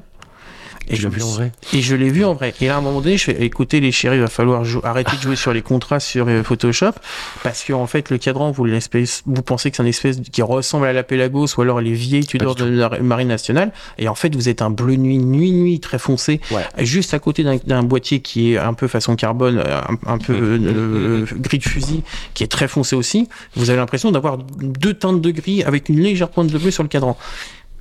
En fait, soyez Elle dégage pas du tout la même chose quoi. et ça n'a rien. Et à la limite je suis pas forcément super moderne. Je, m'étais dit en photo waouh j'ai besoin d'une montre de plongée un jour. Ça ça sera un truc Pourquoi sympa. Why not, ouais. Why not? Là vous les voyez en vitrine fait Ouais, je l'ai vu et j'ai j'entends ce que tu dis les catalogues de vente et autres. C'est pour ça que les catalogues de vente j'essaye à mon modeste niveau Mm. que ça soit ou des photos qui soient portées Ouais. ou des photos qui soient le plus neutre possible. Mm. et je fais suer comme c'est pas permis les photographes en disant tu prends tu vois là tu as la photo donc tu prends la photo sur ton téléphone tu prends l'angle je veux ça comme rendu. Parce que avec écraser avec ton objectif etc ça va rendre ça mais tu te débrouilles tu me l'éclaircis quoi que ce soit je veux que ça me rende ça en Parce impression que tu as des cadrans qui sont magnifiques tels qu'ils les prennent avec des super effets voilà. et qui ne rendent pas du tout la même chose. Et en fait chose. c'est toujours la même chose toujours, mon leitmotiv c'est d'être honnête Ouais, ouais, très transparent, très transparent. Euh, sur les ventes que tu as fait, tu as, des choses qui t'ont marqué, des ventes qui t'ont marqué ou des moments qui t'ont plus marqué que d'autres ou pas? Deux, trois trucs Euh, croustillants si ouais, ouais, il y a des ventes, euh, j'ai la chance d'en faire, euh, je sais pas, entre 20 et 30 par an, en Ouais. gros des ventes aux enchères, donc euh, que tu fais à peu près de A à Z, donc c'est beaucoup de travail, mais c'est vrai que il y a des fois, il y a un lot dans une vente qui te marque, des fois, il y a la vente en entière qui te marque. Ouais, bien sûr. Euh, Et l'ambiance d'une vente peut-être aussi. Ouais, l'ambiance d'une vente. Bah, l'ambiance d'une vente, euh, l'ambiance et la montre de Jean Bugatti, de d'Ettore Bugatti, c'était Mm. quelque chose, euh, voilà. Et puis tout ce qu'on avait fait avant avec Jean-Christophe Guillon, euh, de, sur une, une espèce de blague en disant on va aller, on va aller au musée de l'automobile, la cité de l'automobile à Mulhouse, etc. Et puis euh, ça part d'une plus ou moins blague. Et puis grâce à, à l'entre-gens, etc. Des gens qu'on connaît, euh, en plein Covid, on, on nous ouvre le musée et je me retrouve à la place de, de d'Ettore Bugatti dans la, dans le, le coupé Napoléon à, à- dans le coupé Napoléon à 200 millions à faire une photo qui a fait le tour du monde et tu te dis bon c'est la première Ouais. c'est la première fois depuis euh, 47 s'il est mort je crois de mémoire euh, depuis 47 et ce sera la dernière fois que cette montre rejoint le- sa voiture incroyable. personnelle donc là tu te dis ok là, il y a un morceau d'histoire qui s'écrit. on vit, on vit ses rêves, euh, parce que c'était un de mes rêves. Euh, parce qu'on bon, mon- le directeur du musée nous a dit, je crois qu'il y a trois personnes qui sont habilitées à, à rentrer dans la voiture. Ok, d'accord. Euh, donc ouais, ça c'était impressionnant et la vente était impressionnante. Mais là, tu vois, c'est plus la préparation qui était, qui était dingue. Mm, mm. Dans le genre, la préparation était dingue, la vente Duval, les ventes Duval de Joël Duval ont été euh, un moment, un tournant, je pense, dans ma carrière. Je t'ai senti que... très ému d'ailleurs. Ouais, parce qu'on on, on sait pas tout ce qu'on fait avant. Parce que là, les gens, ils voient un catalogue dans les mains, euh, ils se rendent pas compte les, les centaines d'heures de travail derrière. Euh, ils Il y avait- il y avait- il y avait ils une ne se rendent pas compte les milliers d'heures d'expertise. Euh, parce qu'on arrive euh, avec le commissaire-priseur et le notaire, on ouvre les coffres et je, me vois encore euh, dire au notaire attention maître, faites gaffe parce que ou il y, y a un carton et ça nous tombe pas dessus, ou alors tout nous tombe dessus façon les chutes de Niagara. Et effectivement, on a ouvert le, le- le- on a ouvert le coffre, le premier coffre sur neuf, je crois. Euh, il, y avait, un- coffres. il y avait un carton, et donc ça évité, mais c'était un Tetris dans le coffre, Ah, et on se retrouve avec, euh, bah, vous voyez, un, un- un- des chariots de supermarché, on avait neuf chariots de supermarché. La vache. Ah, ah. Ah. Et des pièces euh, en plus. Alors après, tous les prix, mais Non mais il y a tous les Chaque prix. pièce Non, avait un mais Je me intérêt. rappelle la première journée avec la personne euh, avec qui, euh, et en plus des fois c'est avec les personnes avec qui tu fais ça. c'est Noël tous les jours là. Voilà. Quand t'ouvrais, je pense. Bah, en fait, ça a été Noël tous les jours, oui et non, parce que tu te dis, bon, bah, c'est, ça, c'est sympa, mais le problème, c'est quand tu vois trop de trucs. Ouais. Euh, je dis pas que je suis blasé, parce que voilà, mais euh, je savais ce qu'il fallait que je cherche. Hmm, hmm. Et à un moment donné, quand tu as les quatre Moucha, donc les quatre montres Zénith faites par Moucha avec les quatre saisons, l'automne, le printemps, l'hiver, l'été, et là, tu les as sur, ton, sur le bureau d'expertise, et tu prends le. Là, j'en ai j'en ai quatre. quatre. C'est la première fois depuis 1900 que les quatre sont réunis. Encore. Ok. Émotion encore. D'accord. Euh, Waouh. Donc ça, c'est des moments où tu Ah, te dis, euh, C'est fou. c'est c'est assez dingue. Hmm. Euh, en bijoux, pareil. Moi, j'ai eu des émotions où tu te dis, euh, tu, redécouvres des choses. Euh, j'ai un jour j'ai vendu le, et, en fait si tu veux, ma vie professionnelle est très bizarre euh, pour moi parce que les gens ne peuvent pas la comprendre parce que j'ai vendu des choses il y a quelques années et aujourd'hui il y a des choses qui me font dire il y a une peut-être une étoile ou quoi que ce soit. 4, 3 ans, euh, en plein Covid, des, des, des objets de quartier, j'ai encore les records du monde dessus. J'ai eu un- j'ai vendu un collier Belle Hélène de chez Van Cleef Arpels euh, que personne n'avait repéré. Je l'ai je l'ai- je l'ai vu, j'ai dit waouh, et c'est le même que Porte Catherine de Neuve dans le dernier métro de François Truffaut. Et tu connais. Après, je, je repère l'atelier, je me, me dis waouh, c'est cet atelier-là, et je commence à m'intéresser. Et voilà, euh, je peux pas en dire plus, mais euh, Aujourd'hui, ça résonne beaucoup dans ma vie. Euh, il y a pas longtemps, euh, à Nice, euh, tu reçois un- une dame extrêmement chic et puis tu vois la personne et tu dis ah bon, vous êtes très chic, ah, merci. Écoutez, le collier est magnifique. Ah oui, oui, ça appartenait. ma patronne était était Barbara Hutton. Et là, tu te sur ta chaise, tu fais Ok. de recul. Ok, euh, dans les dix plus grosses provenances de bijoux au monde, il y a Elizabeth Taylor, la duchesse de Windsor, les Oui. Rothschild, etc. et Barbara Hutton. Et là, tu fais waouh Ouais. Et tu dis, mais euh, c'est incroyable, etc. Et, et puis l'histoire, la petite histoire avec un petit H devient la grande H. Je dis, oh là là, mais écoutez, ça c'est imaginer ce que ça a vécu ce collier-là sur la côte d'Azur, etc. L'époque, dans les années 60, Ouais. on croirait euh, Gary Grant et, et Grace Kelly dans la main au collet. Et la dame me fait, vous savez que Barbara Hutton était mariée avec, euh, avec Gary Grant Et là, tu dis, ok, donc en fait, t'es dans une autre, t'es dans un, autre- t'es dans un autre En trip, fait, t'as rendez-vous avec l'histoire, c'est Ah, ça le truc. quasiment dans cer- cer- certains t'es- objets, t'es- tu dis, ouh.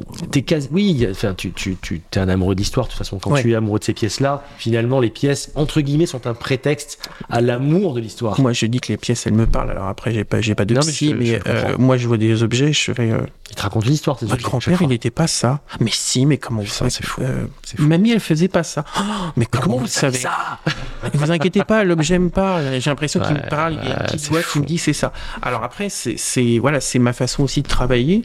Euh, je, je regarde les objets, j'essaie qu'ils me parlent. Je fais aussi parler les gens parce qu'en fait, on est dans un métier, c'est un peu comme les médecins, c'est-à-dire que pour l'avoir vécu personnellement, malheureusement, euh, il n'y a pas de tact quand un médecin vous annonce une maladie ou quoi Oui. que ce soit. Et en fait, il y a les- beaucoup de commissaires-priseurs et beaucoup d'experts, et, et- et j'étais comme ça au départ. C'est pour ça que je, aujourd'hui, je peux en parler plus naturellement.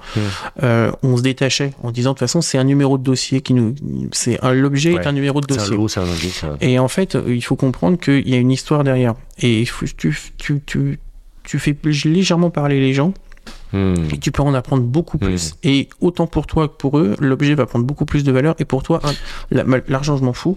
Pour moi, ça m'intéresse.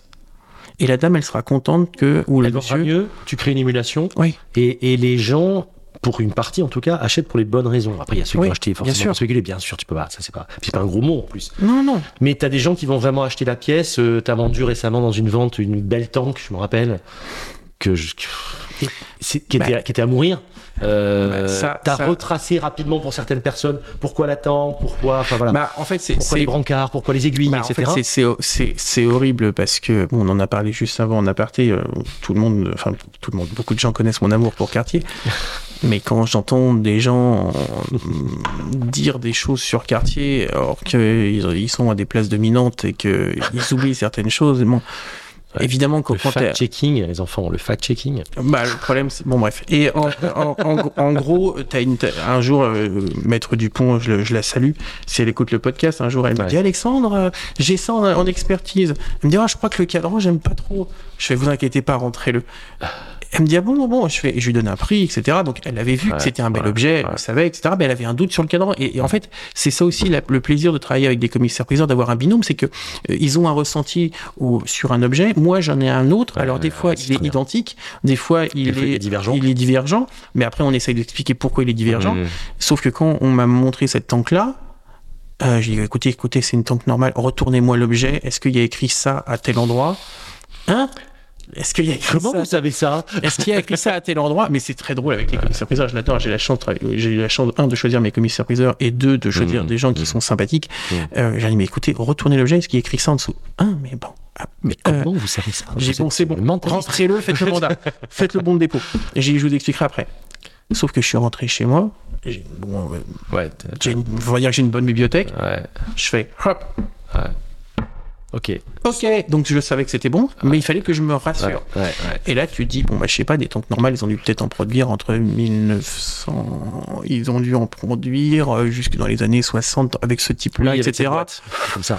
On va dire que pendant, euh, allez, 45 ans, 50 ans, s'ils ont dû produire, allez, euh, 20, euh, 15 par an ou 20 par an, Putain. donc ils ont dû en produire 300 euh, sur Ah, 50 piges. Si sur 300, ils en ont produit, je sais pas, 10 avec ce cadran-là, c'est pas mal. C'est le bout du monde. Et là, tu te dis, non, sauf que là, tu fais ton analyse comme ça, tu l'as fait en 10 secondes quand tu quand envoies Et- le message. hein. Et sachant qu'un expert, entre, alors entre Je ne guillemets, sais pas tout. Hein. euh, sachant qu'un expert qui va pas plus loin serait resté sur le fait que c'est une tank, euh, voilà, telle année, etc., etc. Après, il y a des Il spécificités. y en a des parce très- que oui. parce que moi j'adore quartier et en fait il faut faire les distinctions entre quartier Paris, quartier Londres, quartier Mmh, New York, etc. On bien sûr. peu à le savoir et c'est très Et j'invite ceux qui veulent savoir à écouter le podcast où je parle de la maison quartier. Voilà, et, et si tu veux, c'est- c'est très compliqué et l'excitation aussi pour certaines personnes, c'est de se dire, moi je fais confiance à quelqu'un qui sait. Mm. Voilà. Euh, je dis pas que je sais tout. Un, ex- un, bon que ex- un bon expert, comme dirait euh, Marcillac, qui était un très grand expert en art déco, un bon expert est un expert qui se trompe moins que son confrère. Et, et quand j'ai été, nommé expert, j'ai dit, vous savez, un bon expert, c'est surtout quelqu'un qui a la capacité de dire je ne sais pas Hmm. à l'instant T, je ne sais pas. Mhm. Je vais tout faire pour essayer de savoir. Des fois, on n'y arrive pas à savoir. Comme un chercheur, comme un Mais scientifique, un etc. bon expert est quelqu'un qui, qui a l'honnêteté intellectuelle de, des fois, de dire je sais pas. Et la force de dire je sais Voilà. pas. Ça, c'est être Mhm. humble. Euh, et sur cette tank-là, j'ai fait, mais. oh. Et, et tout était bon, tout était. Tout et- matché. Hmm. et en fait, c'est là où je dis, mais t'a- t'apprends sur des livres, t'apprends sur, euh, en- en- en- sur photo, etc. Tu sais que c'est bon. Mais tu l'as jamais eu dans les mains. Et là, l'émotion. Et en fait, des fois, t'as des photos de face, mais t'as jamais les photos de dos, t'as jamais les poinçons, t'as jamais les numéros de série, t'as jamais le mouvement, etc. Et là, tu dis, Hmm. ça, je vais me la faire. Et évidemment, je fais des fiches très très longues. Hmm. Je recontextualise ce que c'est, pourquoi on appelait ça la tank normale, parce que c'est la première des tanks, et etc. Et quand quelqu'un de, de chez Cartier dit, Eh, oui, euh, la tank Louis Cartier est la première tank, je dis, bah, je sais pas, vous prenez un tank euh, de, un tank Renault 17 de la guerre, vous regardez, je pense pas que Renault, il a fait des, Re- belles- des re- belles petites re- ailes Regardez rondes. les brancards et vous il, allez est- voir. quoi. il a écrit normal avec des guillemets. Donc, euh, et, et c'est ça aussi qui est jouissif. Ouais, C'est-à-dire que tu sais, alors c'est pas bien, instant melon, tu sais que toi tu sais. Ouais, ouais, ouais. Et c'est le plaisir de l'expert. Et après, c'est le plaisir d'échanger, etc. qu'il y a une, une forme de connaissance que tu mets là de l'instinct. Il y a un peu les deux qui se mêlent quelque part. Bah, euh, oui. Là, il n'y a pas longtemps en expertise, euh, j'ai vu quelque chose. En une seconde, je sais ce que c'est. Hmm. La personne en face ne sait pas ce que c'est, personne ne sait ce que c'est. Je sais ce que c'est. Et euh, alors, ce qui est jou- jouissif aussi dans la joaillerie et dans l'horlogerie, c'est que tu, n'as, tu ne sais pas tout, mais tu le devines. Oui, Et- c'est pour ça que je te parle d'instinct et de Voilà. ressenti aussi. Et on en parlait euh, il y a deux jours avec un, un- un ami euh, de, pour un, un tableau. euh, tu- quand tu ne sais pas, tu n'as pas forcément de catalogue raisonné, tu n'as pas forcément de, de- Mm, de mm. bibliographie ou autre. Et je lui dis, mais est-ce que toi, la première fois que tu l'as vu, tu l'as senti bon? Je suis d'accord avec toi. et, et après, tu peux tromper. Ce qui est paradoxal dans l'horlogerie, c'est que la façade peut être bonne, tu, la, tu l'ouvres, tu la démontes, c'est pas bon à l'intérieur. Bien sûr, Et- on a déjà eu ça aussi, Voilà. c'est vrai. Et donc, mais il faut faire attention. Mais en règle générale, quand tu vois La première impression est bonne, souvent. la première impression est bonne. est plutôt bonne. Ouais, avec l'expérience, avec, euh, Mhm. avec les années, etc. Mhm. Mais c'est ça qui est passionnant. Et, et notre- mon vrai métier d'expert, c'est pas forcément de dire c'est bon.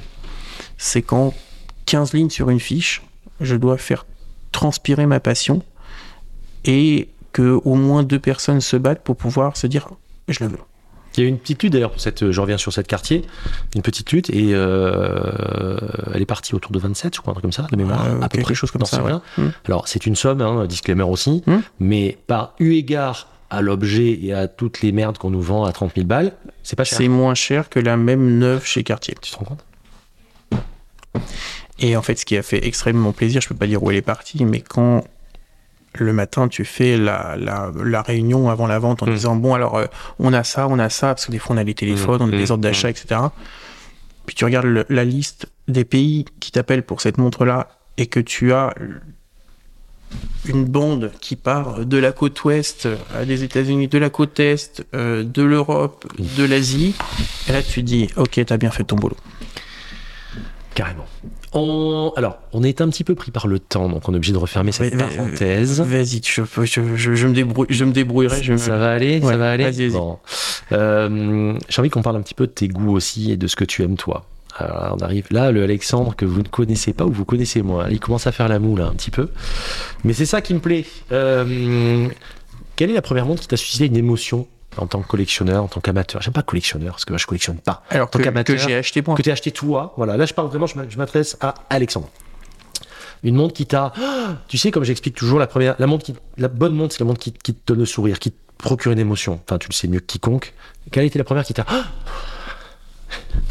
Alors, il y a deux montres qui m'ont. Non, je vais en garder une. Quand tu achètes en vente aux enchères, moi j'étais un enfant, entre guillemets, euh, et tu vois les grands noms du métier qui sont des experts reconnus, Mmh, etc. mmh, et mmh. tu dis, c'est pas possible, ils peuvent pas se tromper. Et quand tu débutes, voilà. Oui, bien sûr. Et puis un Des jour. sachants. Tu dis ce sont des sachants. Voilà. Et un jour, donc j'avais vendu ma première Rolex à, La 1500? à- la 1500 blanche euh, et je j'avais donc des sous et je vois dans une vente une montre. Et la montre n'avait pas été nettoyée, elle, le, le, le verre était mais rayé, Dans son jus. Il y avait de la, il y avait, euh, pardon, mais il y avait pas d'autre mot, il y avait de la merde partout. La crasse-pouille, comme on disait Voilà, sur euh, fin euh, des chronos. Voilà, c'était, t'avais les poils dans le bracelet encore, Ouais, c'était Mais C'est horrible. du bon jus quelque part. Moi, ça, pour moi, ça sent bon quand c'est comme ça. Voilà. Et euh, c'était une blague après avec quelqu'un. Et je, je vois l'objet et je vois l'estimation. Je fais Mmh. bon. Et je prends le- et la photo, comme la- la- le verre de, du plexi était très très très rayé, Mmh. tu découvres, tu voyais le cadran, mais pas plus. Mmh. Tu devinais un peu plus que tu ne le voyais. Et euh, et en fait, tu, je vais voir la montre et je me dis, je pense, c'est pas possible. Ça sera jamais pour moi. Ça va faire un prix euh, délirant de chez délirant. Ça va partir dans les tours. euh, Délirant. S'il y a d'autres personnes que moi qui le voient, c'est pas possible que ça mmh. passe. Et il y aura d'autres personnes que moi qui le verront. Non mais Il ton s'est- raisonnement en tout cas. Il s'est avéré que euh, c'était donc c'est une Rolex Datejust cadran. Alors déjà le cadran était rare, c'était un cadran euh, gris foncé mat. Ouais. Donc chez Rolex c'est déjà assez rare. Écriture blanche donc sûrement. Voilà. Et ce qui s'est passé, c'est que le cadran a bullé, Mmh. mais façon cratère lunaire, comme la lune. Et en fait, il y avait tellement de rigueur sur le verre que tu ne le voyais pas. Mmh. Je l'achète. Et je veux pas dire une bêtise, mais pour se rendre, que les gens se rendent compte, on est en 2014 Ouais. et je l'achète 1800 euros. Avec son bracelet et tout? Ouais. D'accord. Je la nettoie, je polis le verre, je machin, et euh, je n'ai jamais revu une autre Datejust avec cette erreur.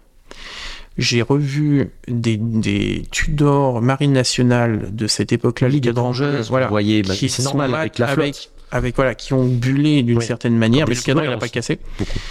Et le cadran est juste dingue.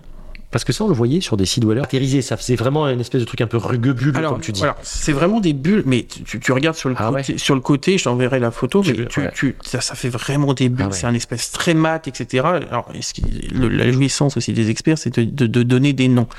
Un confrère m'a dit, mais maintenant tu donnes des noms, euh, maintenant quand les gens Comment viennent te voir, euh, ils veulent que tu l'appelles comme ça, en me disant, oui, c'est Monsieur Léger qui l'a dit, bon. Et en fait, je l'ai appelé lunardial parce que c'est vraiment le sol de la lune. C'est Mmh. la texture, la couleur, etc. Tu nous mettras une, je mettrai une photo sur, euh, sur le compte. Je te ferai une bien. photo. Euh, et, euh, et en fait, c'était euh, voilà, c'est là. C'est celle où je me suis dit, je, si je continue une collection, si j'ai la chance d'avoir les moyens de me continuer une collection, jamais je m'achète des, je m'achète des montres qui peuvent être reconnues, certes, parce que j'ai une Speedmaster, etc.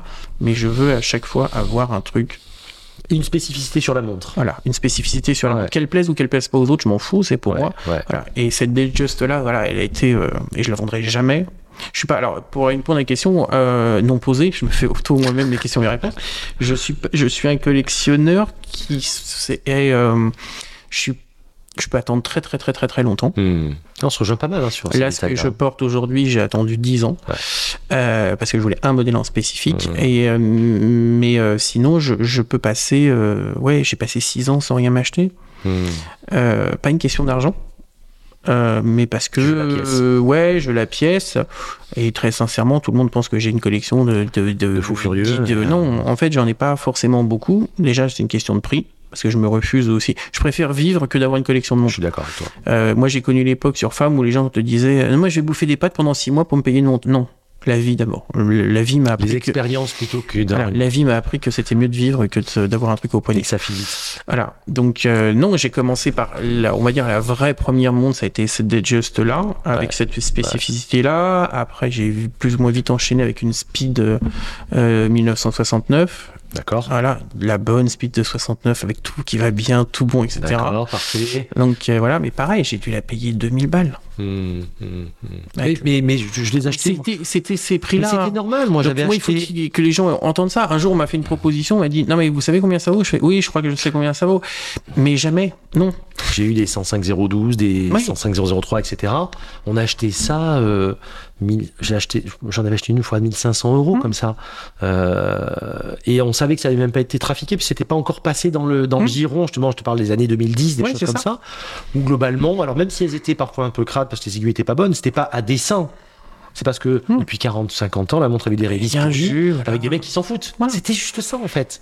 C'était Et après, différent. dans les montres que j'ai, donc j'ai cette, j'ai cette euh, Speed. euh, après, j'ai acheté un truc qui est ah, rarissime, c'est une Memovox pour le marché américain en 14 Ah. carats et pas en 18, mais en 14 carats, euh, pl- euh, massif, pas du plaqué. Mmh. La particularité, c'est qu'elle a une lunette de Datejust, Signé- D'accord, signature de coultre euh, le coudre. Ouais. Et surtout, je voulais pas une montre, haute- je voulais pas le réveil automatique parce que je n'aime pas l'épaisseur et je n'aime pas le Mmh. damper Mmh. et je voulais une mécanique. Donc j'ai Mmh. une rare euh, Memo. Belle, celle-là. Mm, C'est pas mal. Mais c'est c'est rare, elle fait 35 elle- mm, c'est euh, Memovox, euh, euh, donc le coup de Memovox en or 14 carats avec la lunette de Digest. Ouais, ouais. Cadran, 35, euh, parfait. voilà. C'est pas moi qui dire le contraire, hein. j'ai Voilà, 35 c'est- très euh, beau. J'ai la première montre en or que je- parce qu'il faut l'assumer. Voilà. Puis après, qu'est-ce que j'ai enchaîné? Après, il y a eu des, des trous. Pendant deux- un an, deux ans, j'achetais rien. hmm. Puis après, c'est des petits trucs un peu pointus. Euh, sur les vidéos de Clément, euh, il y a déjà qui me pose plein de questions. Qu'est-ce que vous portez? Qu'est-ce que vous portez? Euh, Par exemple, j'ai une Maté Tissot euh, des années 70, Ouais. boîtier tonneau, cadran bleu, aiguille orange. Wow. Bon, après, l'histoire a fait que j'ai compris que c'était un surplus. Enfin, moi, je pense Voilà, vois, c'est des petits trucs. que- ouais. C'est ultra de chez ultra pointu. Là où on se rejoint, si tu veux, c'est que moi, c'est pareil, je suis pas pressé. Ça peut mettre des Non, années. voilà.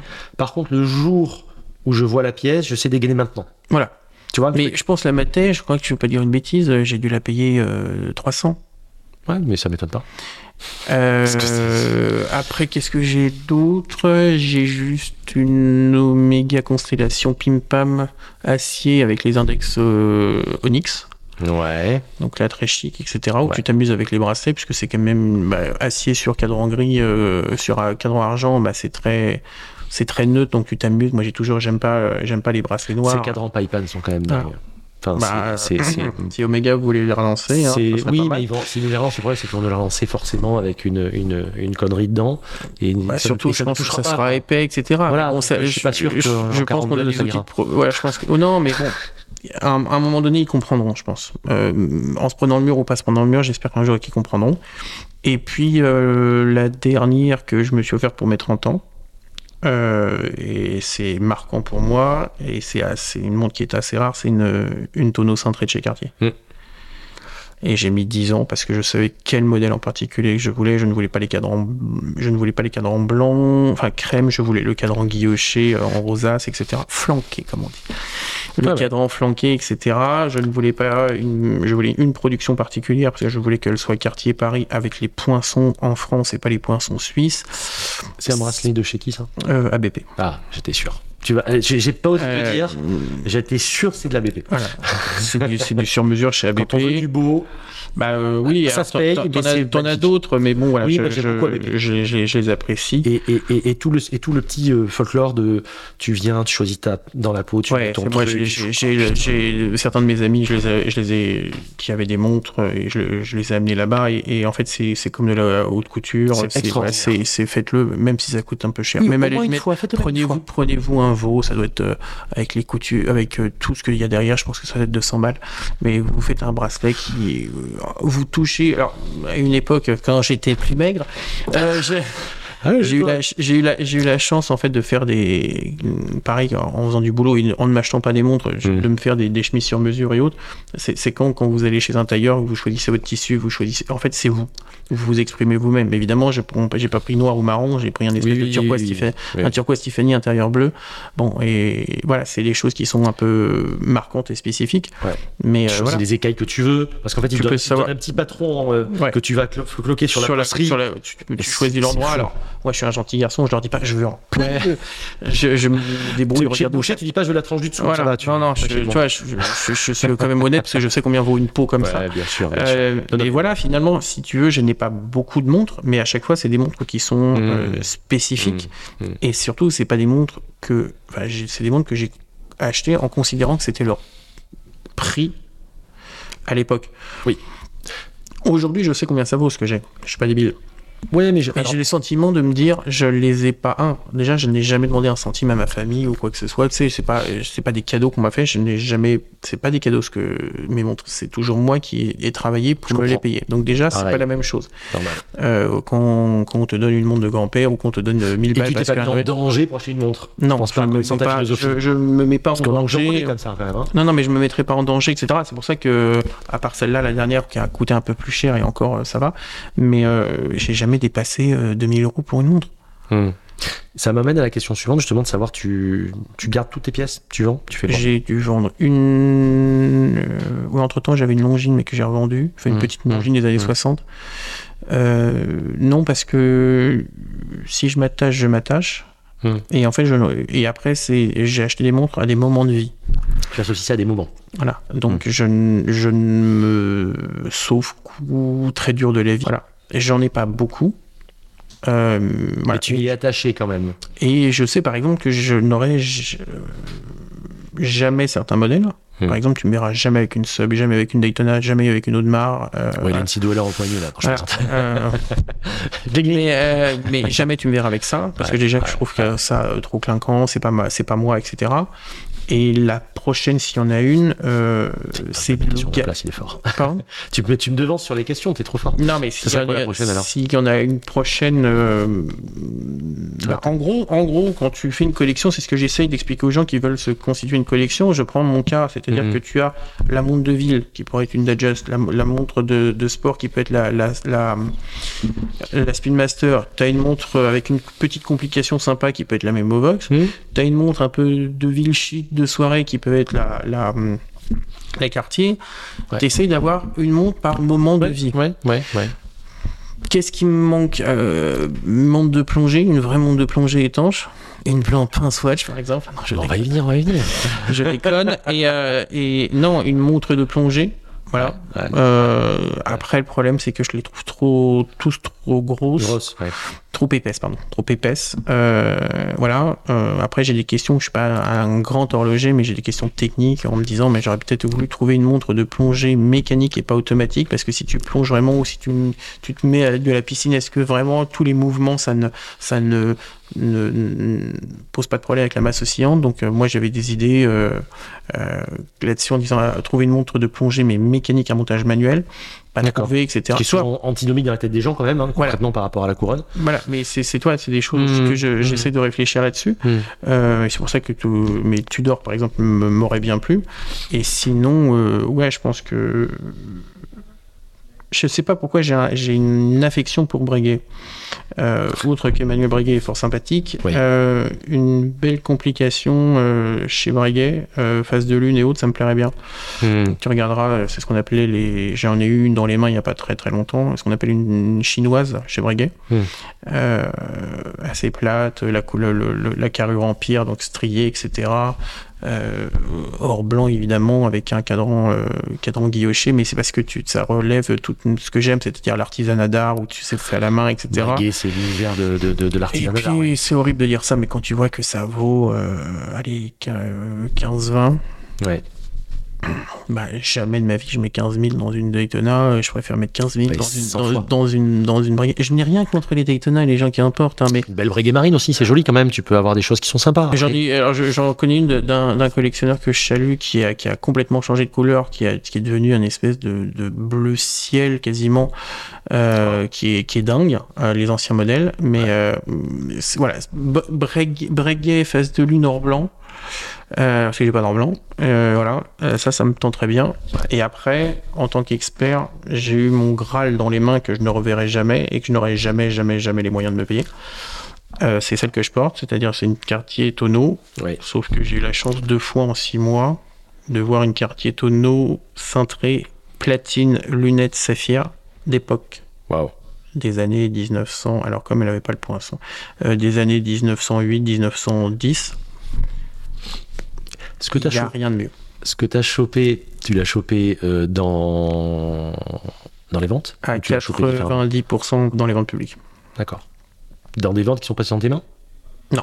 D'accord, Je n'achète pas dans mes ventes. d'accord. C'était un peu ma question. euh, Je n'ai pas le droit d'acheter dans mes ventes. Tu n'as pas le droit, c'est ça. Voilà, c'était un peu ma question dissimulée. Je n'ai pas le droit d'acheter dans jugé parti. En fait. Je n'ai pas le droit d'acheter dans mes ventes, je n'ai pas le droit de vendre dans mes ventes. Hmm. Euh, mais non, non, je n'achète pas dans mes ventes. Et de toute façon, je me, je, mon cerveau se, détache. je dis que ouais. Voilà, je me détache et, euh, et je préfère les avoir eu dans les mains en expertise que de les acheter. Et puis, je ne veux absolument pas qu'on me reproche quoi que ce soit. Je comprends. Tu fais vraiment le distinguo. Mais ça me paraissait logique, mais je, je voulais, je voulais en être certain. non, non, par jamais, jamais j'ai acheté dans de mes ventes. Et euh, donc tu prendras pas une C610. euh... Même si on n'a rien contre, hein, Philippe. Non, Enfin, mais exemple. c'est, c'est, c'est à chaque Mais, fois, euh, c'est ce que je dis toujours, c'est-à-dire que euh, je comprends que les gens veulent c'est une sub ou une, une des jeux, enfin une, une Daytona, qui veulent une euh, une une Audemars, etc. Je me dis qu'il y a tellement de choses à découvrir à des fois un dixième de ce que valent ces Et- montres-là. Et l'émotion est tellement décorrélée du prix. Moi, j'ai des émotions avec des montres qui coûtent 1000 balles qui Et- sont 10 fois plus fortes. Et après, je, n- je ne peux pas, par exemple, je ne pourrais pas assumer de porter ce type de montre-là. Mmh. Moi, je les vois dans le métro, je les vois dans, euh, Et dans la vie courante. aussi, attention. hein. Ouais, bon, ça, ça va, je- je- j'arrive à voir, mais je me dis, mais je ne risquerais pas ma vie Mmh. Là, je suis d'accord avec toi. pour un mec qui va me taper pour une montre. Euh, Il y a des gens qui me disent, non, mais tu, les, les montres que tu portes, tu te rends pas compte. Je dis, mais moi, je sais ce que c'est, sauf que comme c'est des trucs tellement pointus que personne ne sait, Il y a pas de... Parce que les mecs ont des commandes, hein, généralement, quand ils Voilà. font une montre. hein. Et donc- il n'y a, pas de commande pour ça. quoi. Non, et puis, euh, euh, et puis voilà, ça se passe, ça, ça se passe bien. Mais moi, je serais incapable d'assumer ce type de montre-là. Je dis pas que je n'aime pas. Je dis qu'il y a des designs qui peuvent être intéressants, des histoires qui peuvent être intéressantes, etc. Oui, mais tu fais pas le pas. Oui, il y a des choses qui m'intéressent Voilà. aussi dans certaines marques, mais je sais que je ne ferai pas le pas, en fait. Voilà. si tu veux. Et euh, évidemment, euh, tu me donnes de nos limites en prix, euh, je vais chez Journe. Ouais. Mais le problème, c'est qu'aujourd'hui, ça commence à devenir trop connu. Effet cheat. Ouais. Trop connu. Or que j'adorais le rencontrer, euh, j'adorais parler de ses mouvements, de, de, de ses montres, etc. Mais si c'est pour se dire, bon, bah, j'ai une montre, je peux pas sortir avec, aller au boulot, euh, faire voir des amis que je l'ai euh, que Mm, dans mon mm. coffre ou chez moi, Aucun intérêt. Voilà. C'est dommage. Hein. Ouais, C'est- vraiment, vraiment, vraiment Ouais, dommage. hein. C'est vraiment dommage. hein. bon, c'est comme ça. On passe sur la partie. euh, alors là, là, ça va être dur pour toi de faire court. Euh, sur le, le monde horloger, son évolution. Alors c'est très global, mais les stratégies, les discours, les positionnements des marques tradies, où vraiment je trouve que s'oppose aujourd'hui. euh, En fait, je te donne un petit peu mon, mon, mon- mon truc actuel. Je me suis fait la réflexion hier soir. Euh, soit ils vont euh, pomper des modèles euh, des années 40, 50, 60, 70 pour faire très large. Voilà, je fais, je fais large, je suis plutôt ouais, 50, 60, 70, en repompant le même truc, en faisant les aiguilles euh, coquilles d'œuf, machin, ce qui n'a pas de sens. Ou alors ils font des trucs complètement fucked up et complètement euh, hallucinants qui n'ont pas de sens non plus, mais on n'a pas le curseur au milieu. Est-ce que tu partages ça et qu'est-ce que tu en penses? Tant qu'ils ne prendront pas des gens passionnés à la tête de ces maisons-là, elles vont mourir. Alors, aujourd'hui, malheureusement, je vais encore être désagréable et méchant, mais en fait, je, je, je, je ne suis pas, je ne veux pas être ayatollah et je ne veux pas être porte-voix de plein de gens. Néanmoins, Ouais. c'est ce que beaucoup de gens me disent et ce Mm. que je comprends. C'est-à-dire qu'aujourd'hui, les gens ne se retrouvent plus dans les créations contemporaines. Ça Ouais. excite les gens, c'est une chose, mais euh, c'est pas, ça ne leur donne pas forcément envie. Euh, on est surtout focalisé sur 15 modèles. Ouais. Et donc ça, pour moi, c'est un gros problème. Parce que c'est un gros arbre. Non, ouais, c'est un gros arbre qui cache une très très Ouais, les, grosse forêt. les- les trois baobabs, comme disait Xavier, Voilà. je te disais. Euh, la Sainte Trinité, moi j'appelle Voilà. ça Rolex Audemars Ouais, Patek. Sauf que il n'y a pas de. euh, J'apprécie Thierry Stern. Un jour, j'aurais bien voulu rencontrer. C'est peut-être dans les prochains dans les prochains mois, je voudrais bien rencontrer des gens en fait, parce que j'ai pas eu le temps, etc. mais, mais Thierry Stern ou, ou, ou d'autres, ou Benamias ou autres qui disent non, non, non, non, euh, nous arrêtons ce modèle-là parce qu'on est trop euh, euh, X, X modèle dépendant, etc. Hmm. Un mois après, la nouvelle machin cadran bleu, la nouvelle machin cadran vert. Arrêtez, en fait, soyez honnête, vous dites bon, ça nous emmerde qu'on soit dépendant d'un seul Hmm. modèle ou de Hmm. deux modèles, mais sinon vous allez mourir. Il y a des marques Qu'est-ce de qu'ils ont sorti de nouveau rien. Pur, pur nouveau depuis des années. Oui, mais c'est ce que j'explique aux gens, c'est-à-dire que quand, quand tu es à des machines où c'est le moindre développement, c'est des centaines de millions ou, ou milliards d'euros ou de francs suisses à mettre sur la table, je comprends que tu t'amuses pas à le faire. D'accord? Euh, Je ne dis pas non plus que je serais à leur place, je ferais peut-être pas la même chose. Je suis humble et honnête. Mais D'accord est-ce qu'on est obligé de mettre le curseur autant le sur... problème, c'est qu'avant, c'était des passionnés qui le faisaient. À la limite, le problème, le, le plus gros problème, c'était des horlogers qui faisaient des montres pour les horlogers. Hmm. C'est ce qui s'est passé pour le Jagère Le Coudre. Ils Hmm. ont fait des, Hmm. montres d'horlogers pour Ouais. des horlogers. Ouais. Le problème, c'est qu'aujourd'hui, ça ne touche plus personne. Ouais. Et les prix sont devenus délirants. Et ils se sont encore très fourvoyés avec euh, The Collectible en disant, bah, tiens, on fait ça. Pour information, dans une prochaine vente euh, que j'ai au... Alors là, je ne veux pas dire de bêtises, je crois que c'est au Havre, euh, avec Jean-Christophe Guyon, Mm. euh, on a une des montres qui est une Memovox coussin des années 70. On a estimé entre 3 et 4 000 balles, euros, pardon. La même, quasiment, sur le site Jagère, elle est à 34 000. Il n'y a pas 30 000 euros de différence. Donc, ils ne savent plus comment se, se- se dépatouiller de ça parce que le vintage est devenu trop puissant. Le- ils n'ont pas créé de modèle euh, euh, avec un fort impact euh, d'une manière moderne ré- récemment. Hmm. On joue avec, on fait de plus en plus de montres certi, on fait de la course à la complication, etc. Sauf Ouais. qu'ils comprennent pas que ce n'est pas, ça ne touche pas les gens. Et ils arrêtent pas tous de dire, ah vous savez, on maintenant on a des boutiques en propre pour le retour des gens, pour le retour des gens. Mais en fait, le vrai passionné, il vient pas en boutique pour vous dire que ça va pas. Donc en fait, le vrai retour des gens, le fil en ils fait sont avec ces gens-là. perdus.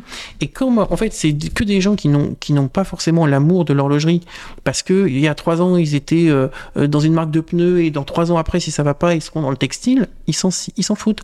Comme je dis toujours, ils vendaient des chemises le lundi, des bagnoles le mardi et des Voilà. le mercredi. Quoi. Donc si tu veux c'est déjà un problème et en plus le- la, la, la transmission du, du- de la passion etc. Ouais. Il y y, a, il y a un problème. Donc tant que les marques se seront pas dit bon écoutez euh, on a plusieurs publics effectivement. Mais il faut pas se couper du public, bah, d'un néo-public, qu'il soit en âge ou en, ou en accessite. Euh, avant, quand, quand tu vois qu'une speed, elle prend tellement de prix euh, qu'elle était... augmentations d'un an, je crois. c'est Non, ça mais qu'elles étaient, à 3000 ou 4000 euros, Mm. une Omega Mm. Speedmaster, c'est son prix. C'est ce que- ce qu'elle vaut à faire, c'est ce que ça- c'est ce qu'il y a dedans, c'est bien. C'est ce qui est cohérent en tout cas. Aujourd'hui, j'ai- j'étais à 8000, l'aéroport de Nice il y a trois jours, c'est 8009, une, 8007 saphir, ou 8009, une ouais. saphir fond plein. Ouais. Veuillez m'expliquer, à part une boîte plus grosse, la différence. C'est le même modèle, la Ah. même référence. Il n'y a pas il y a pas de, de modification technique. La différence entre il y a 4 ou 5 ans à 3500 et aujourd'hui à Ouais, 9008. ouais, ouais. Ah, et, en- 8009. et encore, et alors je suis 200% d'accord avec toi. Et encore, eux, ils ont quand même changé le bracelet, métas. Donc ils ont fait des artifices pour faire croire. Mais il y a des mecs qui font des Non, augmentations pas- sans rien Je changer. me demande même si sur ces versions-là, il n'y a même pas métas ou rien. Bon, bref, ça, on s'en fout. En Peu gros, importe. pour moi, il n'y a pas, en 5 ans, il n'y a pas 5000 euros de différence. Ah mais c'est et, et d'ailleurs tu vois bien que la seconde main suit pas. Enfin, Non. tu prends une 3590, 3592, moi que j'adore, Oui. c'est ce modèle. Très bien. C'est les 90 qui sont extrêmement avec une belle patine, Oui, c'est histoire. tritium. hein. dernier tritium que tu touches à euh, 4 000 encore. Hmm. Et qui sont super. Et full set et tout. Reste la moitié du neuf. Est le euh, prix pour moi aujourd'hui. Oui, c'est le vrai prix. Sauf que voilà, les marques, elles sont complètement décorrélées euh, Ouais. de ça. Elles Ouais. sont décorrélées de leur public, euh, de la vraie base. Et c'est pour ça que les gens, à chaque fois que bah, regardez ce qu'il y a sur Insta, regardez ce qu'il y a sur les forums. Oh ouais, c'est joli, mais c'est cher. Et en fait, aujourd'hui, le prix dans l'horlogerie est devenu un problème Mm. grave. Mm.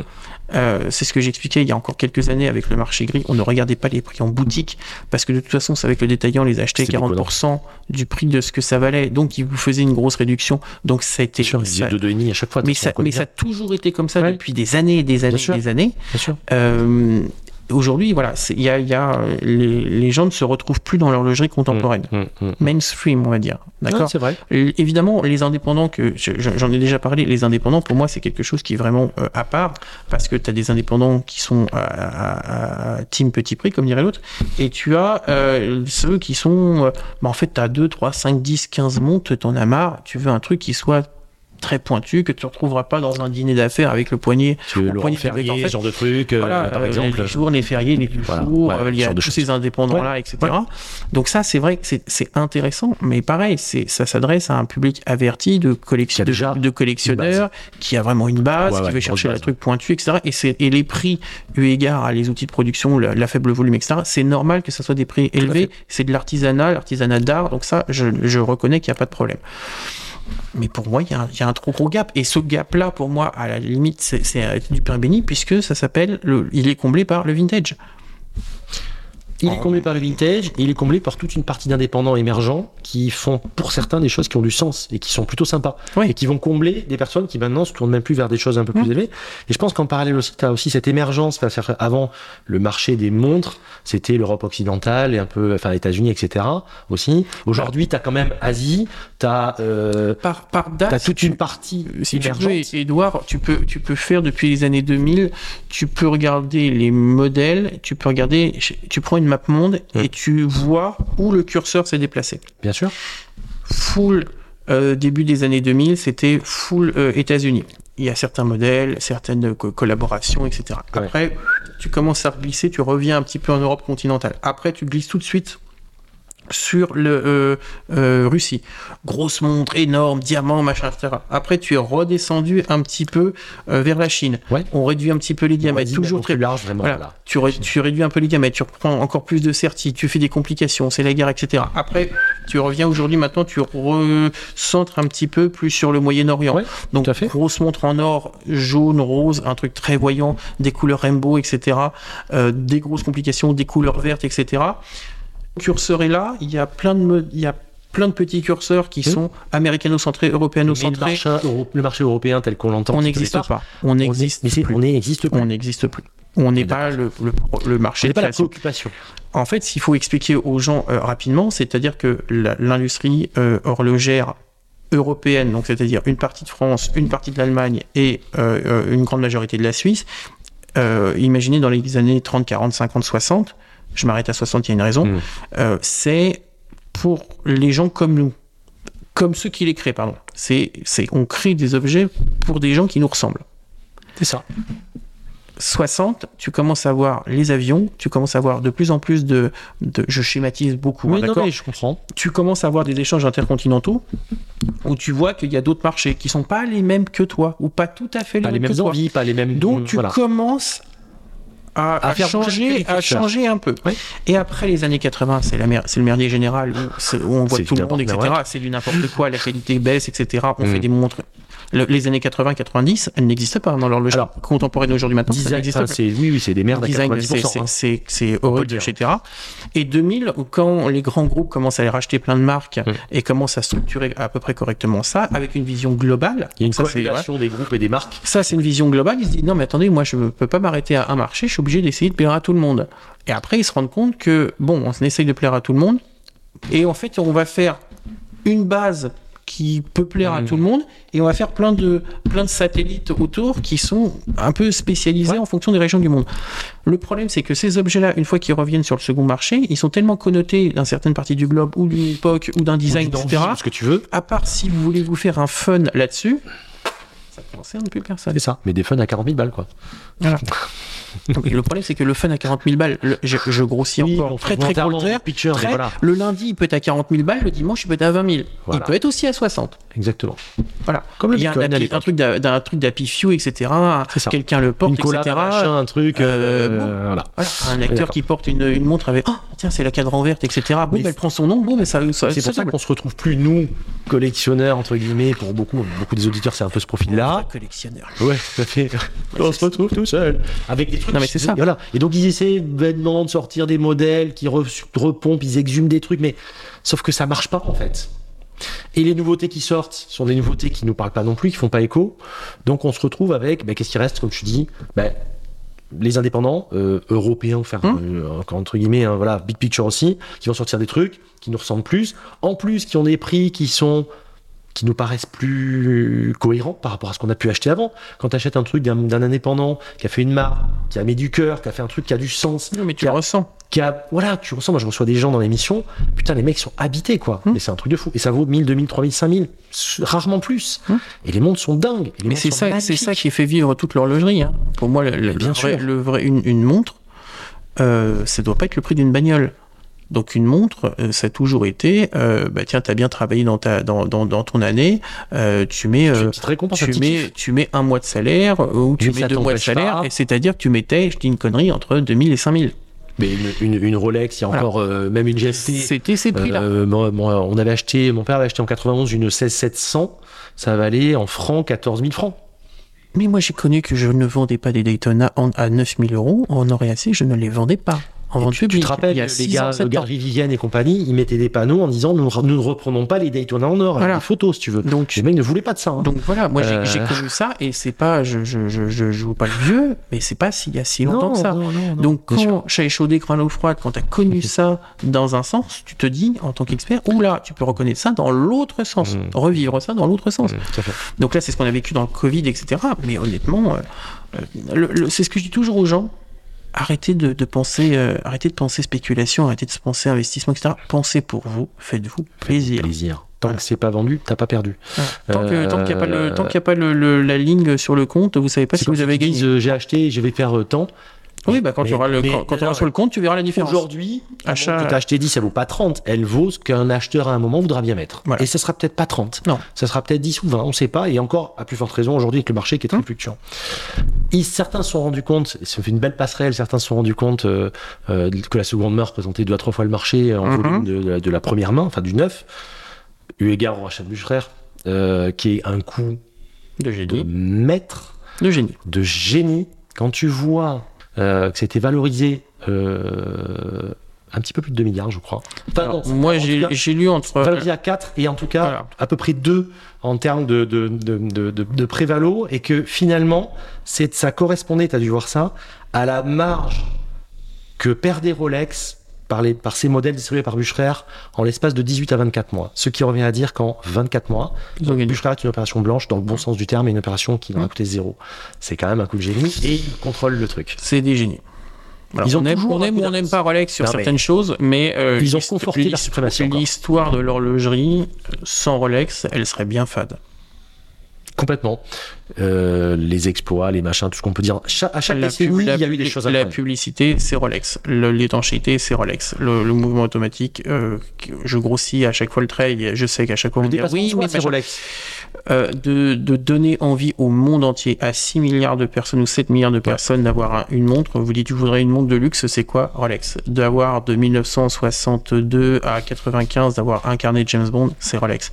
C- Cette marque, c'est c'est euh, c'est incroyable. C'est-à-dire que n'importe où dans la planète, que vous soyez à Paris ou au fin fond de l'Amazonie, vous demandez, bonjour, c'est quoi C'est une quoi une montre belle montre? Une montre- montre de montre luxe? Rolex. C'est Rolex.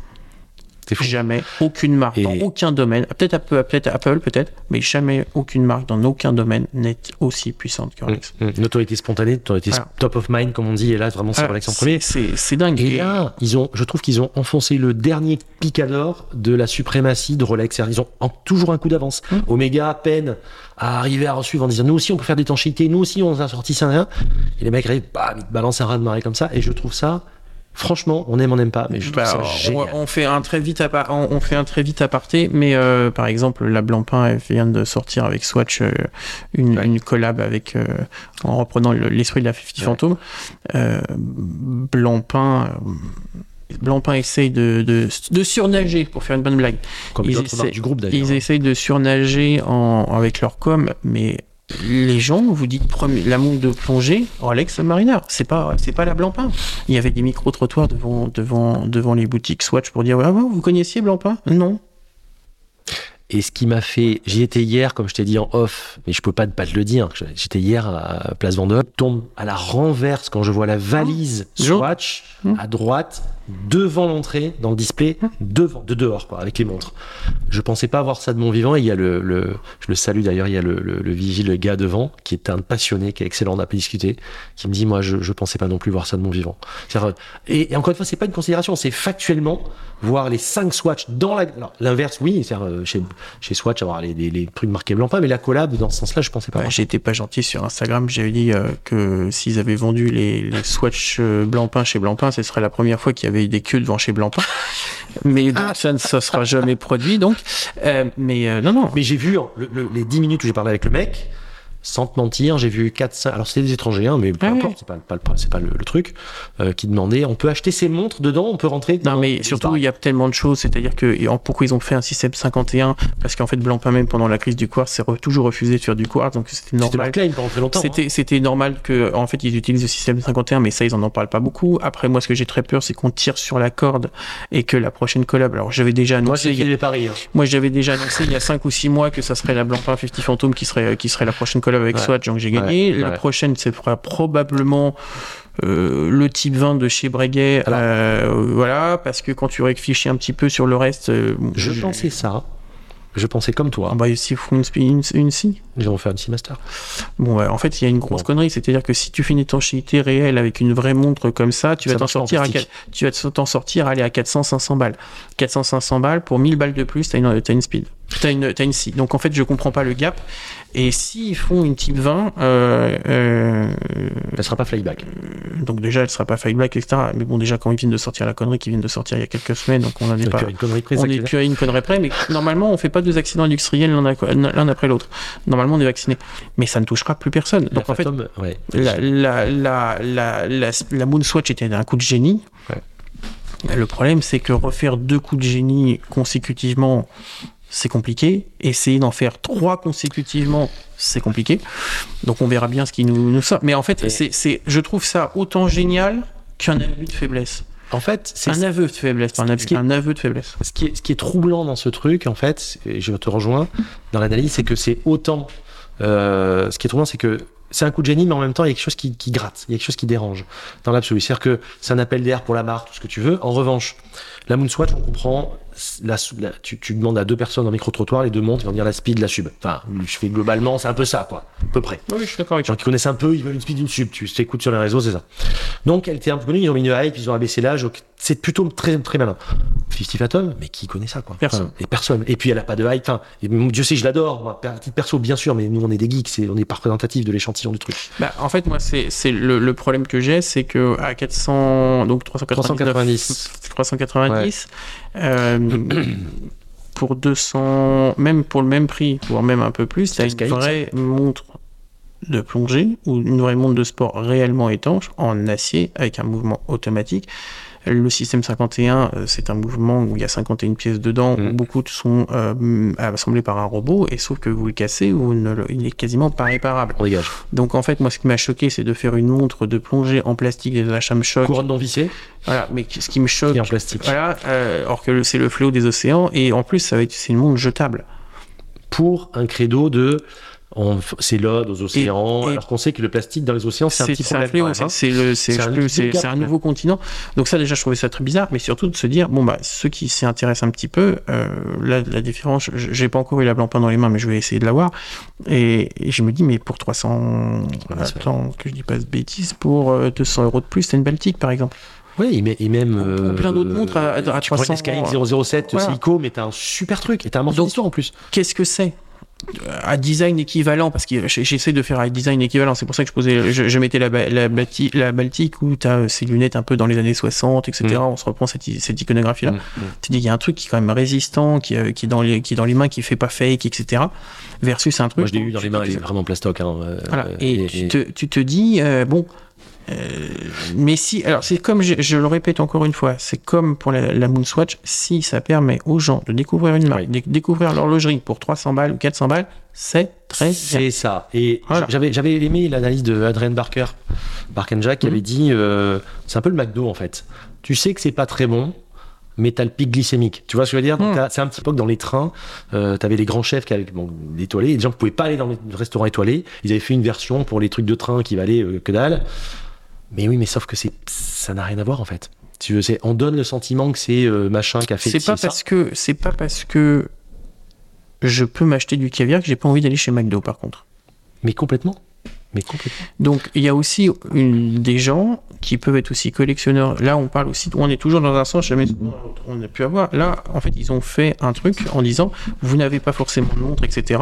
On va vous faire un accessible pour vous faire toucher un Mais petit ça peu le dans les deux Ça, c'est dans un sens. Mais tu peux aussi avoir le mec, et c'est ce que j'ai toujours dit pour la Moonswatch. Je, je, aucune de mes montres, je fais mon sport avec. Si le jour où j'ai besoin de faire du sport et que j'ai pas, je ne prendrai pas un mouvement mécanique, que prends certaines puissent le considérer, automatique, je peux me prendre une montre un peu sympathique qui pèse pas trop lourd pour aller faire mon sport. Et si je tombe en vélo, en footing, au machin, Exactement. je n'ai pas peur. Exactement. Bon, et ben en fait, c'est pas opposé. C'est comme il y a quelques années où il y a eu l'opposition frontale et idiote entre les montres connectées et les montres mécaniques. Non, on a bien, tout le monde se disait, oh là là, la montre mécanique, elle est morte. En fait, on a bien compris qu'elles vont, elles sont en, pa- en, en parallèle. Bien des gens en portent une à chaque fois. Et je, et je le dis à chaque fois, c'est pas pour autant que moi j'ai des chaussures de ville et j'ai mes Nike Air Force. Je- J'adore, euh, je, je voudrais rouler en Aston Martin tous les jours et pour autant dans Paris euh, j'ai ma, ma carte Navigo. En fait, il faut arrêter d'opposer les choses Il faut arrêter idiotement. le manichéisme là-dessus. Voilà, c'est toujours euh, une- l'affrontement généralisé. Il faut toujours opposer les choses. Bah, la, non, la les choses peuvent euh, les, les choses et les gens et les objets et autres euh, peuvent vivre ensemble. Mmh. Voilà, c'est tout. Il y a Bien juste sûr. milieu. Il y a, tu n'utilises pas au même moment, aux mêmes fonctions, euh, avec pas n'importe qui, etc. Mais en fait, ça peut cohabiter. En fait, malheureusement, l'horlogerie beaucoup de choses sont un petit peu, si tu veux, le ressenti de cette société où normalement tout le monde ne veut pas cohabiter ensemble. Et c'est deux heures d'autres podcasts, mais euh, c'est c'est un petit peu symptomatique. Ouais, C'est-à-dire, ouais, ouais, euh, en fait, je, je- je voudrais être comme l'autre, mais je voudrais toujours me différencier. Je voudrais vivre avec des gens, mais j'aime pas les gens. Il y a une, euh, oui, oui, il y a, il y a- il y a un phénomène de mimétisme fort, mais il y a un phénomène de, de, de polarisation Voilà. et, et les réseaux jouent un rôle et tu- incroyable là-dessus et on le sait très bien. Euh, mais ça reste pour moi, alors c'était un gros coup de génie pour la, la Swatch, la Moon Swatch, pardon. Euh, je suis un peu moins sûr pour la Blancpain, je pense qu'elle fonctionnera, mais je me suis amusé à voir sur le bon coin et euh, il y a quand même tout un Mmh, gros phénomène de dit, ouais. centaines d'annonces où elles sont entre déjà elles commencent à euh, 4 5 600 donc c'est pas c'est pas les 800 ou 1000 comme les premières Moon Ouais, Swatch ce que je t'ai dit. ouais. je me suis mis des alertes sur chacune pour voir et ça part pas tant que ça en achat en cours. Donc, euh, et sachant que les ventes sont gonflées artificiellement par euh, moitié de spéculateurs. Et- Donc, je sais pas. Et, et, euh, et une dernière chose, je ne comprends pas qu'une montre de sport de plongée soit pas lancée au mois d'avril pour l'été alors, ah oui, oui, oui, oui. et qu'on la fasse le Les 5 couleurs fun septembre. euh, Je début n'ai- septembre. Je alors. Arrête. Non, mais C'est ceux qui vont à bon. Saint-Barth euh, dans quelques Ça, mois. c'est autre chose. Je, je n'ai pas les moyens d'aller à Saint-Barth. Euh, mais on ferme la parenthèse. Euh, quelques petites questions avant de terminer. Qu'est-ce qui te fait évoluer toi au quotidien? Alors, quand j'ai fait mes études de droit, je me voyais tous les jours avec mon code civil dans mon sac. Hmm. Et je voyais plein de potes, plein de copines, etc., qui se disaient, Matin, je vais être avocat, je vais. Et là, en fait, un jour, j'ai eu un déclic. Donc, je savais que je voulais faire, dans je, voulais faire, euh, je voulais, je voulais faire euh, ce métier-là. Hmm. Mais je me dis, mais il y a des gens, et je, je- moi, je peux pas le faire, hein, tous les matins, ou tous les jours de, pendant 30 ou 40 ans de vie professionnelle, Plutôt ils 40 vont plus, avoir le code civil et un ordinateur. Et je me suis dit, moi, jamais. Je veux que chaque jour, ça soit dans l'inconnu. Et en fait, je me lève chaque jour en ne sachant pas ce que je vais faire. Je sais que je vais faire mon métier, mais je sais pas ce que je vais trouver, je sais pas ce que je vais découvrir. Hier encore, je vois, je, je vois des choses, je sais que j'ai un rendez-vous, je sais que j'ai des expertises à faire, je ne sais pas. Mm. Alexandre, est-ce que vous pouvez venir? On a ça, on a euh, 15 objets à vous faire expertiser. Oui, d'accord, je ne sais pas ce que j'ai. Ça peut être 15 trucs euh, très euh, lambda, bateau, etc. Comme euh, je peux m'exciter sur un truc. dans la prochaine semaine, il y a un truc, ben, ce qu'on Mm, appelle mm, une fibule, mm, c'est-à-dire un petit, un, petit, un petit truc avec des décorations. C'est ce que j'ai mis hier sur Instagram. Expliquer qu'est-ce que c'est un taille rose, etc. Bah tiens, il y en a une qui brille, etc. Et c'est, j'ai mis combien? 500 balles. Et je m'excite des fois pour 500 balles. Je te comprends. Enfin, 500 balles au marteau, c'est pas un 500 balles pour moi, je précise tout de suite. Euh, Il est mais, complètement corrompu. mais, mais, non, mais, mais, mais en fait, c'est ça. C'est-à-dire, qu'est-ce Ouais, qui ouais, me ouais. motive? Voilà, euh, les journées d'expertise, c'est ce qui me fait le plus kiffer parce que je fais parler les gens, parce que je vois des objets, euh, parce que je peux Puis vite comprendre un truc. Voilà, tu as, des rencontres, etc. Et c'est. Voilà. En fait, c'est de d'être capable de maîtriser son inconnu. Je me lève tous les jours en étant capable de maîtriser l'inconnu. c'est tellement, ça fait tellement écho chez moi, c'est tellement exaltant et excitant. Tu sais, moi j'ai changé de vie il y a quelques années. Je fais juste le parallèle. Avant, euh, comme je l'expliquais parfois, je me réveillais à 6h du mat en disant putain la journée qui m'attend et maintenant je me réveille à 6h du mat en me disant euh, je vais me lever maintenant parce que je peux pas attendre tout ce qui va arriver. Oui, tu vois. moi, euh, hier, je me suis levé à 7h30 avec un mail très désagréable à la con, etc. En fin de journée, à, que c'est fin- toujours rose. à la fin de journée, ça s'est vachement euh, amélioré, mais, euh, Mais en tout tu, cas, des- tu te dis, alors c'est les montagnes russes aussi, voilà. Et, Mais c'est ça, mais la vie c'est les montagnes russes. Ouais, enfin ça dépend si t'as la ceinture ou pas. Mais euh, mais euh, ouais, voilà, mais euh, mais c'est ça qui est excitant. Et Mm. quand tu fais une zone publique, les gens le, le, le savent pas, mais des fois c'est euh, c'est trois mois, six mois de travail, etc. Mmh, mmh. Et, et, et aussi l'autre, pourquoi je me lève tous les matins, c'est que je sais que à un instant un peu plus loin, quand il y a la vente, je dis toujours, on est des, des athlètes de haut niveau. Alors, euh, j'ai- j'ai- je ne me considère pas comme Usain Bolt, mais en fait, on, on fait des journées d'expertise, on fait des fiches, Mmh, on regarde, mmh. etc. Ça, c'est un petit peu l'entraînement. Ouais. Tu vois, tu t'entraînes tous les jours, tous les jours, tous les jours. Puis arrive euh, là où tu dois rendre le catalogue, où tu fais Mmh. les expositions. Moi, là, c'est comme si tu étais les quarts de finale, les demi-finales, etc.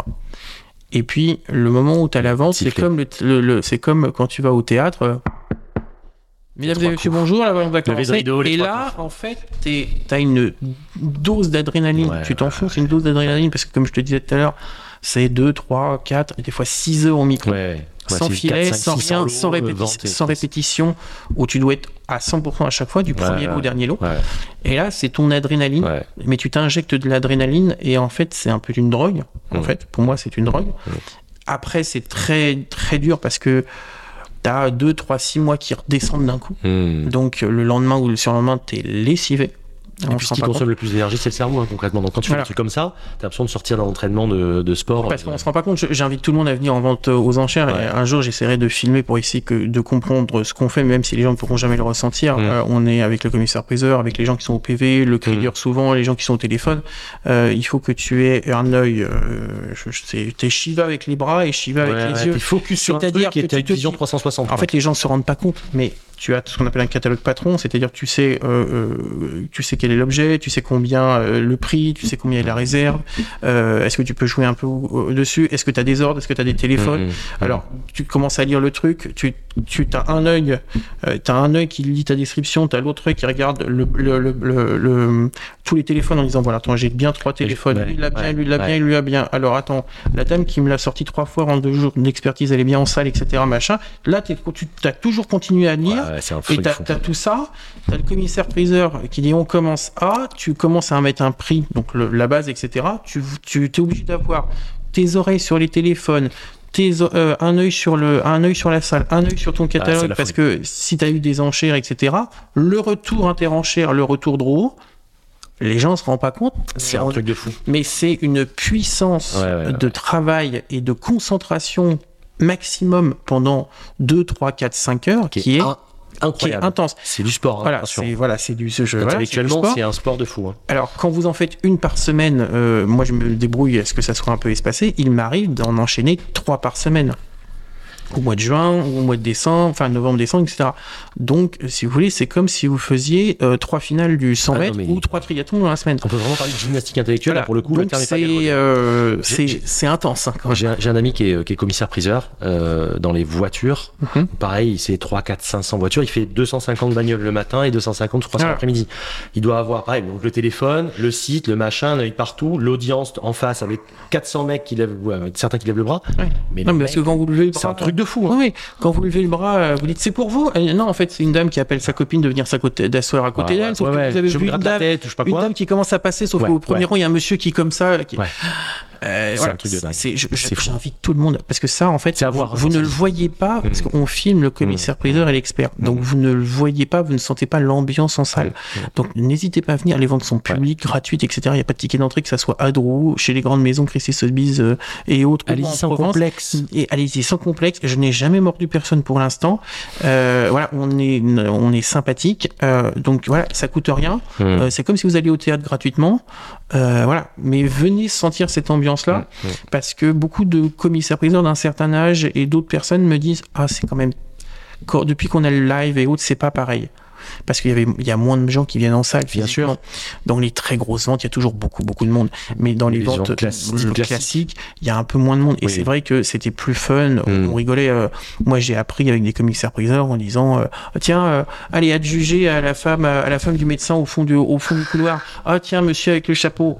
Tu regardes, toi, t'es comme ça, t'es jeune, tu mais il y a aucun chapeau. Bon, il y a, c'est, c'est- et il y a plein de trucs comme ça. Et c'est vrai que cette ambiance a un petit peu diminué.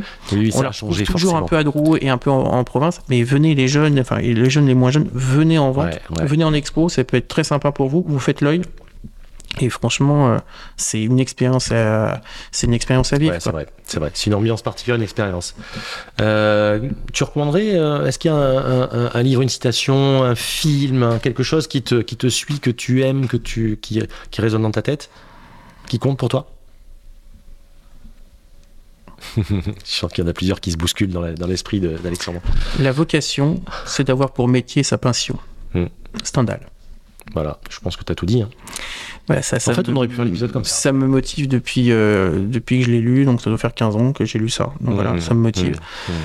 Après, avec un film ou quoi que ce soit, non, je me suis constitué euh, une, une imagerie d'une certaine façon de vivre des années euh, 50, 60, 70, Mmh. euh, que je partage avec beaucoup de mes amis.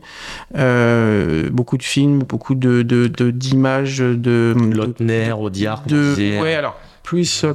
euh, plus ancien, non, plus la- ouais, les films français, ça c'est une chose. Après, t'as les films internationaux. Je suis un Ouais. très très grand passionné de, James Bond. euh, et t'as toute cette image de qu'est-ce que l'homme pouvait représenter dans les années 50, 60, 70. Le style vestimentaire qui m'importe beaucoup. Euh, euh, Cette élégance naturelle, en fait, même dans le comportement. il y, a, il y a plein de choses, etc. Euh, voilà, il y a pas longtemps, j'ai, revu, j'ai fait découvrir un film avec la personne à qui je vis. J'ai, fait découvrir un, un de mes films préférés qui, je, je l'expliquerai pas au micro, mais, mais qui me touche d'une manière très particulière, qui est l'affaire Thomas Crown.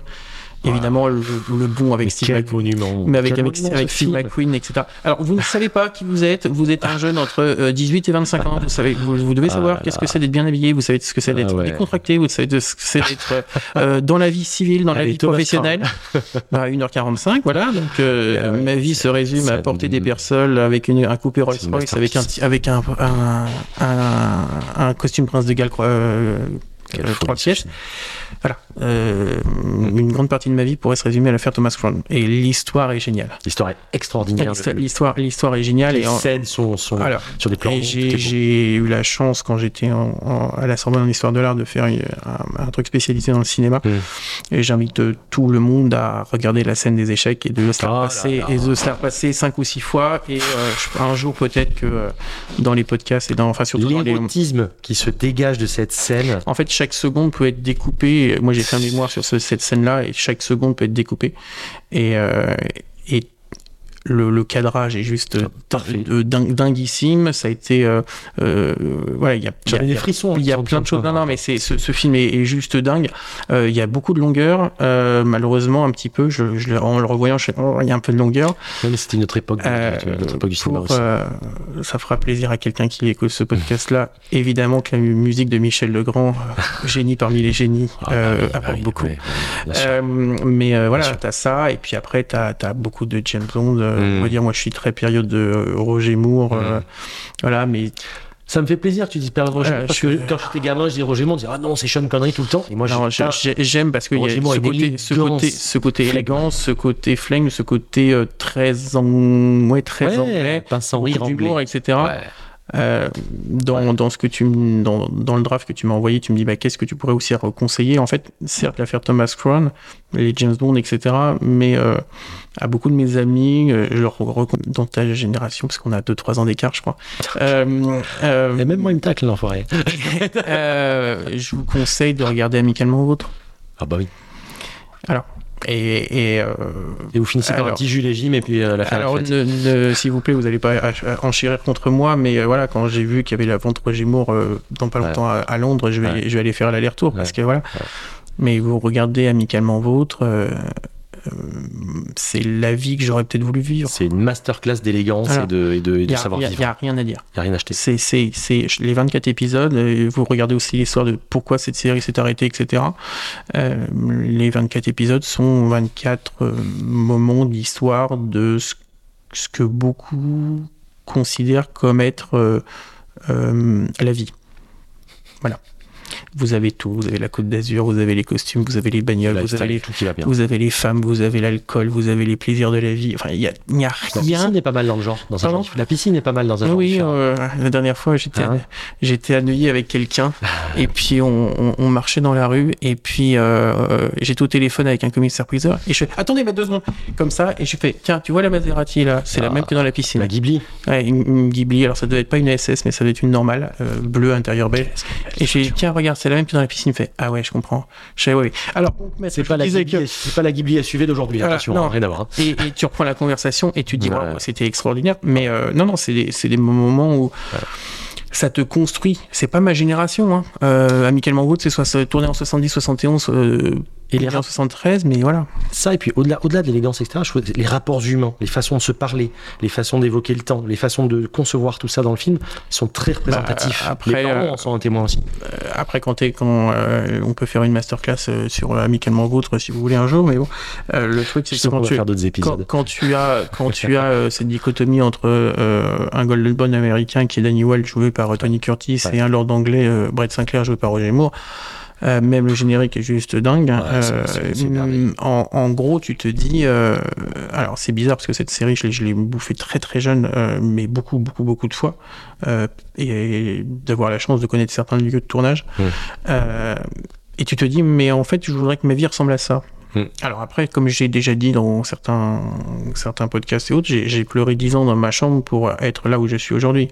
Euh, Je me suis privé de plein de choses, mais euh, j'ai sacrifices voilà, toujours. eu beaucoup de sacrifices, mais en me disant peut-être qu'un jour, si je peux tutoyer ou Le bonheur d'être dans cette, dans cette, de faire de ça. me dire, euh, euh, Que ma vie ressemble à ça en voilà, tout cas tu peux être un Brett Sinclair, euh, tu peux être un Mhm, Danny Wilde, mhm, tu peux être mhm. un, un- un Thomas Crown, euh, tu peux pas être un James Bond pour, pour d'autres raisons, mais c'est ces personnages-là euh, qui te qui te forment quand tu es jeune, et c'est pour ça que je pense que mes goûts horlogers aussi, mes goûts de joaillerie, même mes goûts vestimentaires se sont focalisés un Ouais, petit peu là-dessus, ouais, même si je suis ouais. pas fermé à- au, au Ouais. reste. Voilà, mais mais voilà, les gens qui me connaissent et qui savent ce que j'aime euh, comprennent en fait, si tu veux, euh, ça. Et, euh, Si tu veux la vie des 1% des gens, ne fais pas la même chose que les 99%. et Voilà. c'est pas pour autant que euh, je voudrais que ma vie ressemble à ça. Mais il y a des moments où, euh, avec beaucoup de travail, Hmm. euh, un peu de chance, ma vie s'est approchée de mes rêves. Hmm. Je souhaite à tout le monde de pouvoir le vivre. Voilà. Euh, je- c'est ce que je dis aux gens. Euh, Oh, vous avez un métier formidable, etc. Je dis oui, oui, vous avez un métier formidable. de la chance. Oui, vous avez- c'est le truc que je supporte entendre. Oui, vous avez de la Chance. chance. Vous, à 17h59, vous regardez la pendule, vous pouvez sortir de votre bureau. Moi, euh, Et faire, faire un drop dans, le, dans la sacoche dans le salon et euh, la reprendre le lendemain matin. euh, c'est pas ça. Mais Il m'arrive beaucoup de, tu vois, encore hier, hier, je, je remontais une rue très connue de Paris. Euh, très pauvre, euh, donc une case bleue dans, dans une case bleue dans Monopoly. Euh, donc la rue de Rivoli. voilà, et il y a quelqu'un qui me dit oh là là, je te suis sur Insta, t'étais là, machin. Il me dit mais t'arrêtes pas, tu vas en crever. Bah je fais peut-être, Mais je fais- d'un autre côté, je, je vis mes rêves. Mais ça fait tellement écho ce que tu dis. donc, euh, voilà. Mais c'est beaucoup de boulot, faut pas croire que c'est arrivé comme ça, et, et, euh, c'est beaucoup de boulot. Euh, Rien ne va jamais de soi, comme on dit. voilà, et puis, euh, comme tu disais tout à l'heure, bah, qu'est-ce qui me fait vivre? Euh, Bah voilà, c'est les objets me font vivre.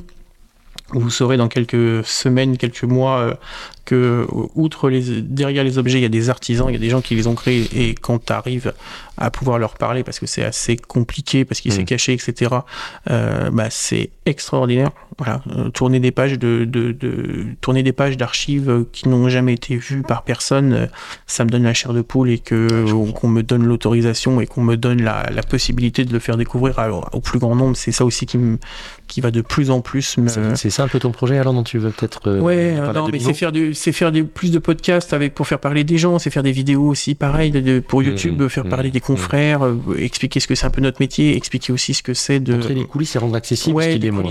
Parce que je, je- en fait, euh, je considère qu'on n'est pas un métier euh, qui doit être caché, euh, pas de ma vie personnelle ou, ou autre. Mais ça, ça j'ai pas, j'ai pas à le- dévoiler, alors que bien que plein de gens et tous les jours quasiment me posent des questions.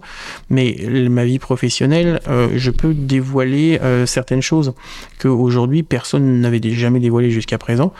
Après, il faut que d'autres personnes soient sur la même longueur d'onde que moi pour Mmh. accepter de Mmh. se dévoiler, Mmh. dévoiler leur métier, euh, ce qu'avait fait leur famille, etc. Ça, c'est autre chose. Mais tu vois, ça, c'est ça, c'est un de mes un de mes nouveaux moteurs parce que j'ai tellement eu de sollicitations. Moi, je voulais pas le faire au départ, mais tellement de monde, tellement de gens me demandent de faire des podcasts, tellement de monde- gens me demandent de faire des vidéos. Après, je me connais, hein, euh, il faut que ça soit parfait, donc ça va être un prise de tête et ça va être encore un, avec encore une autre couche du millefeuille. Mais bon, je vais essayer de me débrouiller. Mais euh, non, non, c'est ça. de Oui, c'est du temps, mais après, on donne du temps à ce qui nous, à ce qui nous, à ce Oui, qui oui. nous intéresse, donc tu le trouveras le temps. Toujours, c'est toujours un faux argument de dire j'ai pas le temps. Ça, je supporte pas la, la fausse barre de Non, dire non. ça. Puis de toute façon, tu sais bien que tu seras, euh, tu viens quand tu, tu reviens quand tu veux dans l'émission. C'est gentil, on fait quoi? On fait un, podcast spécial Michael Morvautre, spécial Voilà. On va faire euh, défilmez-vous, enfin, on va tout décliner comme ça. Mais oui, bien sûr. Euh, et pour terminer, qu'est-ce que, est-ce qu'il y a une musique Alors maintenant, je demande ça euh, que tu voudrais qu'on mette pour annoncer en story et, euh, et annoncer l'épisode. Est-ce qu'il y a une musique particulièrement que tu voudrais qu'on mette? C'est super dur parce que depuis, Je sais que c'est dur, mais c'est ça qui me plaît. depuis hier soir, j'y pense. Euh, et comme euh, ma vie, ne- comme j'ai dit tout à l'heure, je, je sais pas faire où, tu vas faire un mixage. Tu vas te débrouiller. Tu Euh, tu veux ça Au final, en fait, quand on me connaît bien et personnellement, euh, je t'aurais dit de mettre le blues du businessman. Ouais. Euh, sinon, euh, euh, My Way par Frank Sinatra. Magnifique. Ah. Et vois, en fait, tu m'as donné des frissons dans toute l'émission quand même. hein. Et c'est pas. euh, Tu m'as dit le, le titre, tu m'as donné et c'est pas. les deux, il faut les écouter une première fois. Ouais. Comme beaucoup de musique. Ne pas écouter la musique, lire les paroles. Et réécouter. Mm. C'est une partie de. Une partie de. Une toute petite partie de journaliste que j'ai fait dans ma vie Ouais. euh, m'a appris qu'il faut écrire sur le moment, laisser reposer et relire à haute voix. Maturer et tu entends une nouvelle musique. Voilà. Et là, à ce moment-là, tu te corriges, etc. Exactement. Mais euh, plus personnel, on va dire, euh, le blues du businessman et moins personnel, My Way. My way. Magnifique. On pouvait pas finir mieux que ça. C'est gentil. Alexandre, merci pour le temps. Je sais qu'il est précieux. Ouais, euh, et là, tu vois, on va sortir. C'était un grand plaisir. trois rendez-vous à dire. Voilà. Je décale d'une demi-heure. Je suis encore plus honoré, alors je suis encore plus content.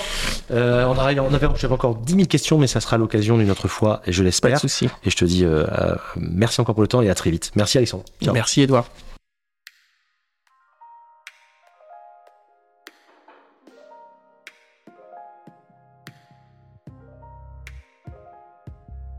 Nous arrivons à la fin de cet épisode.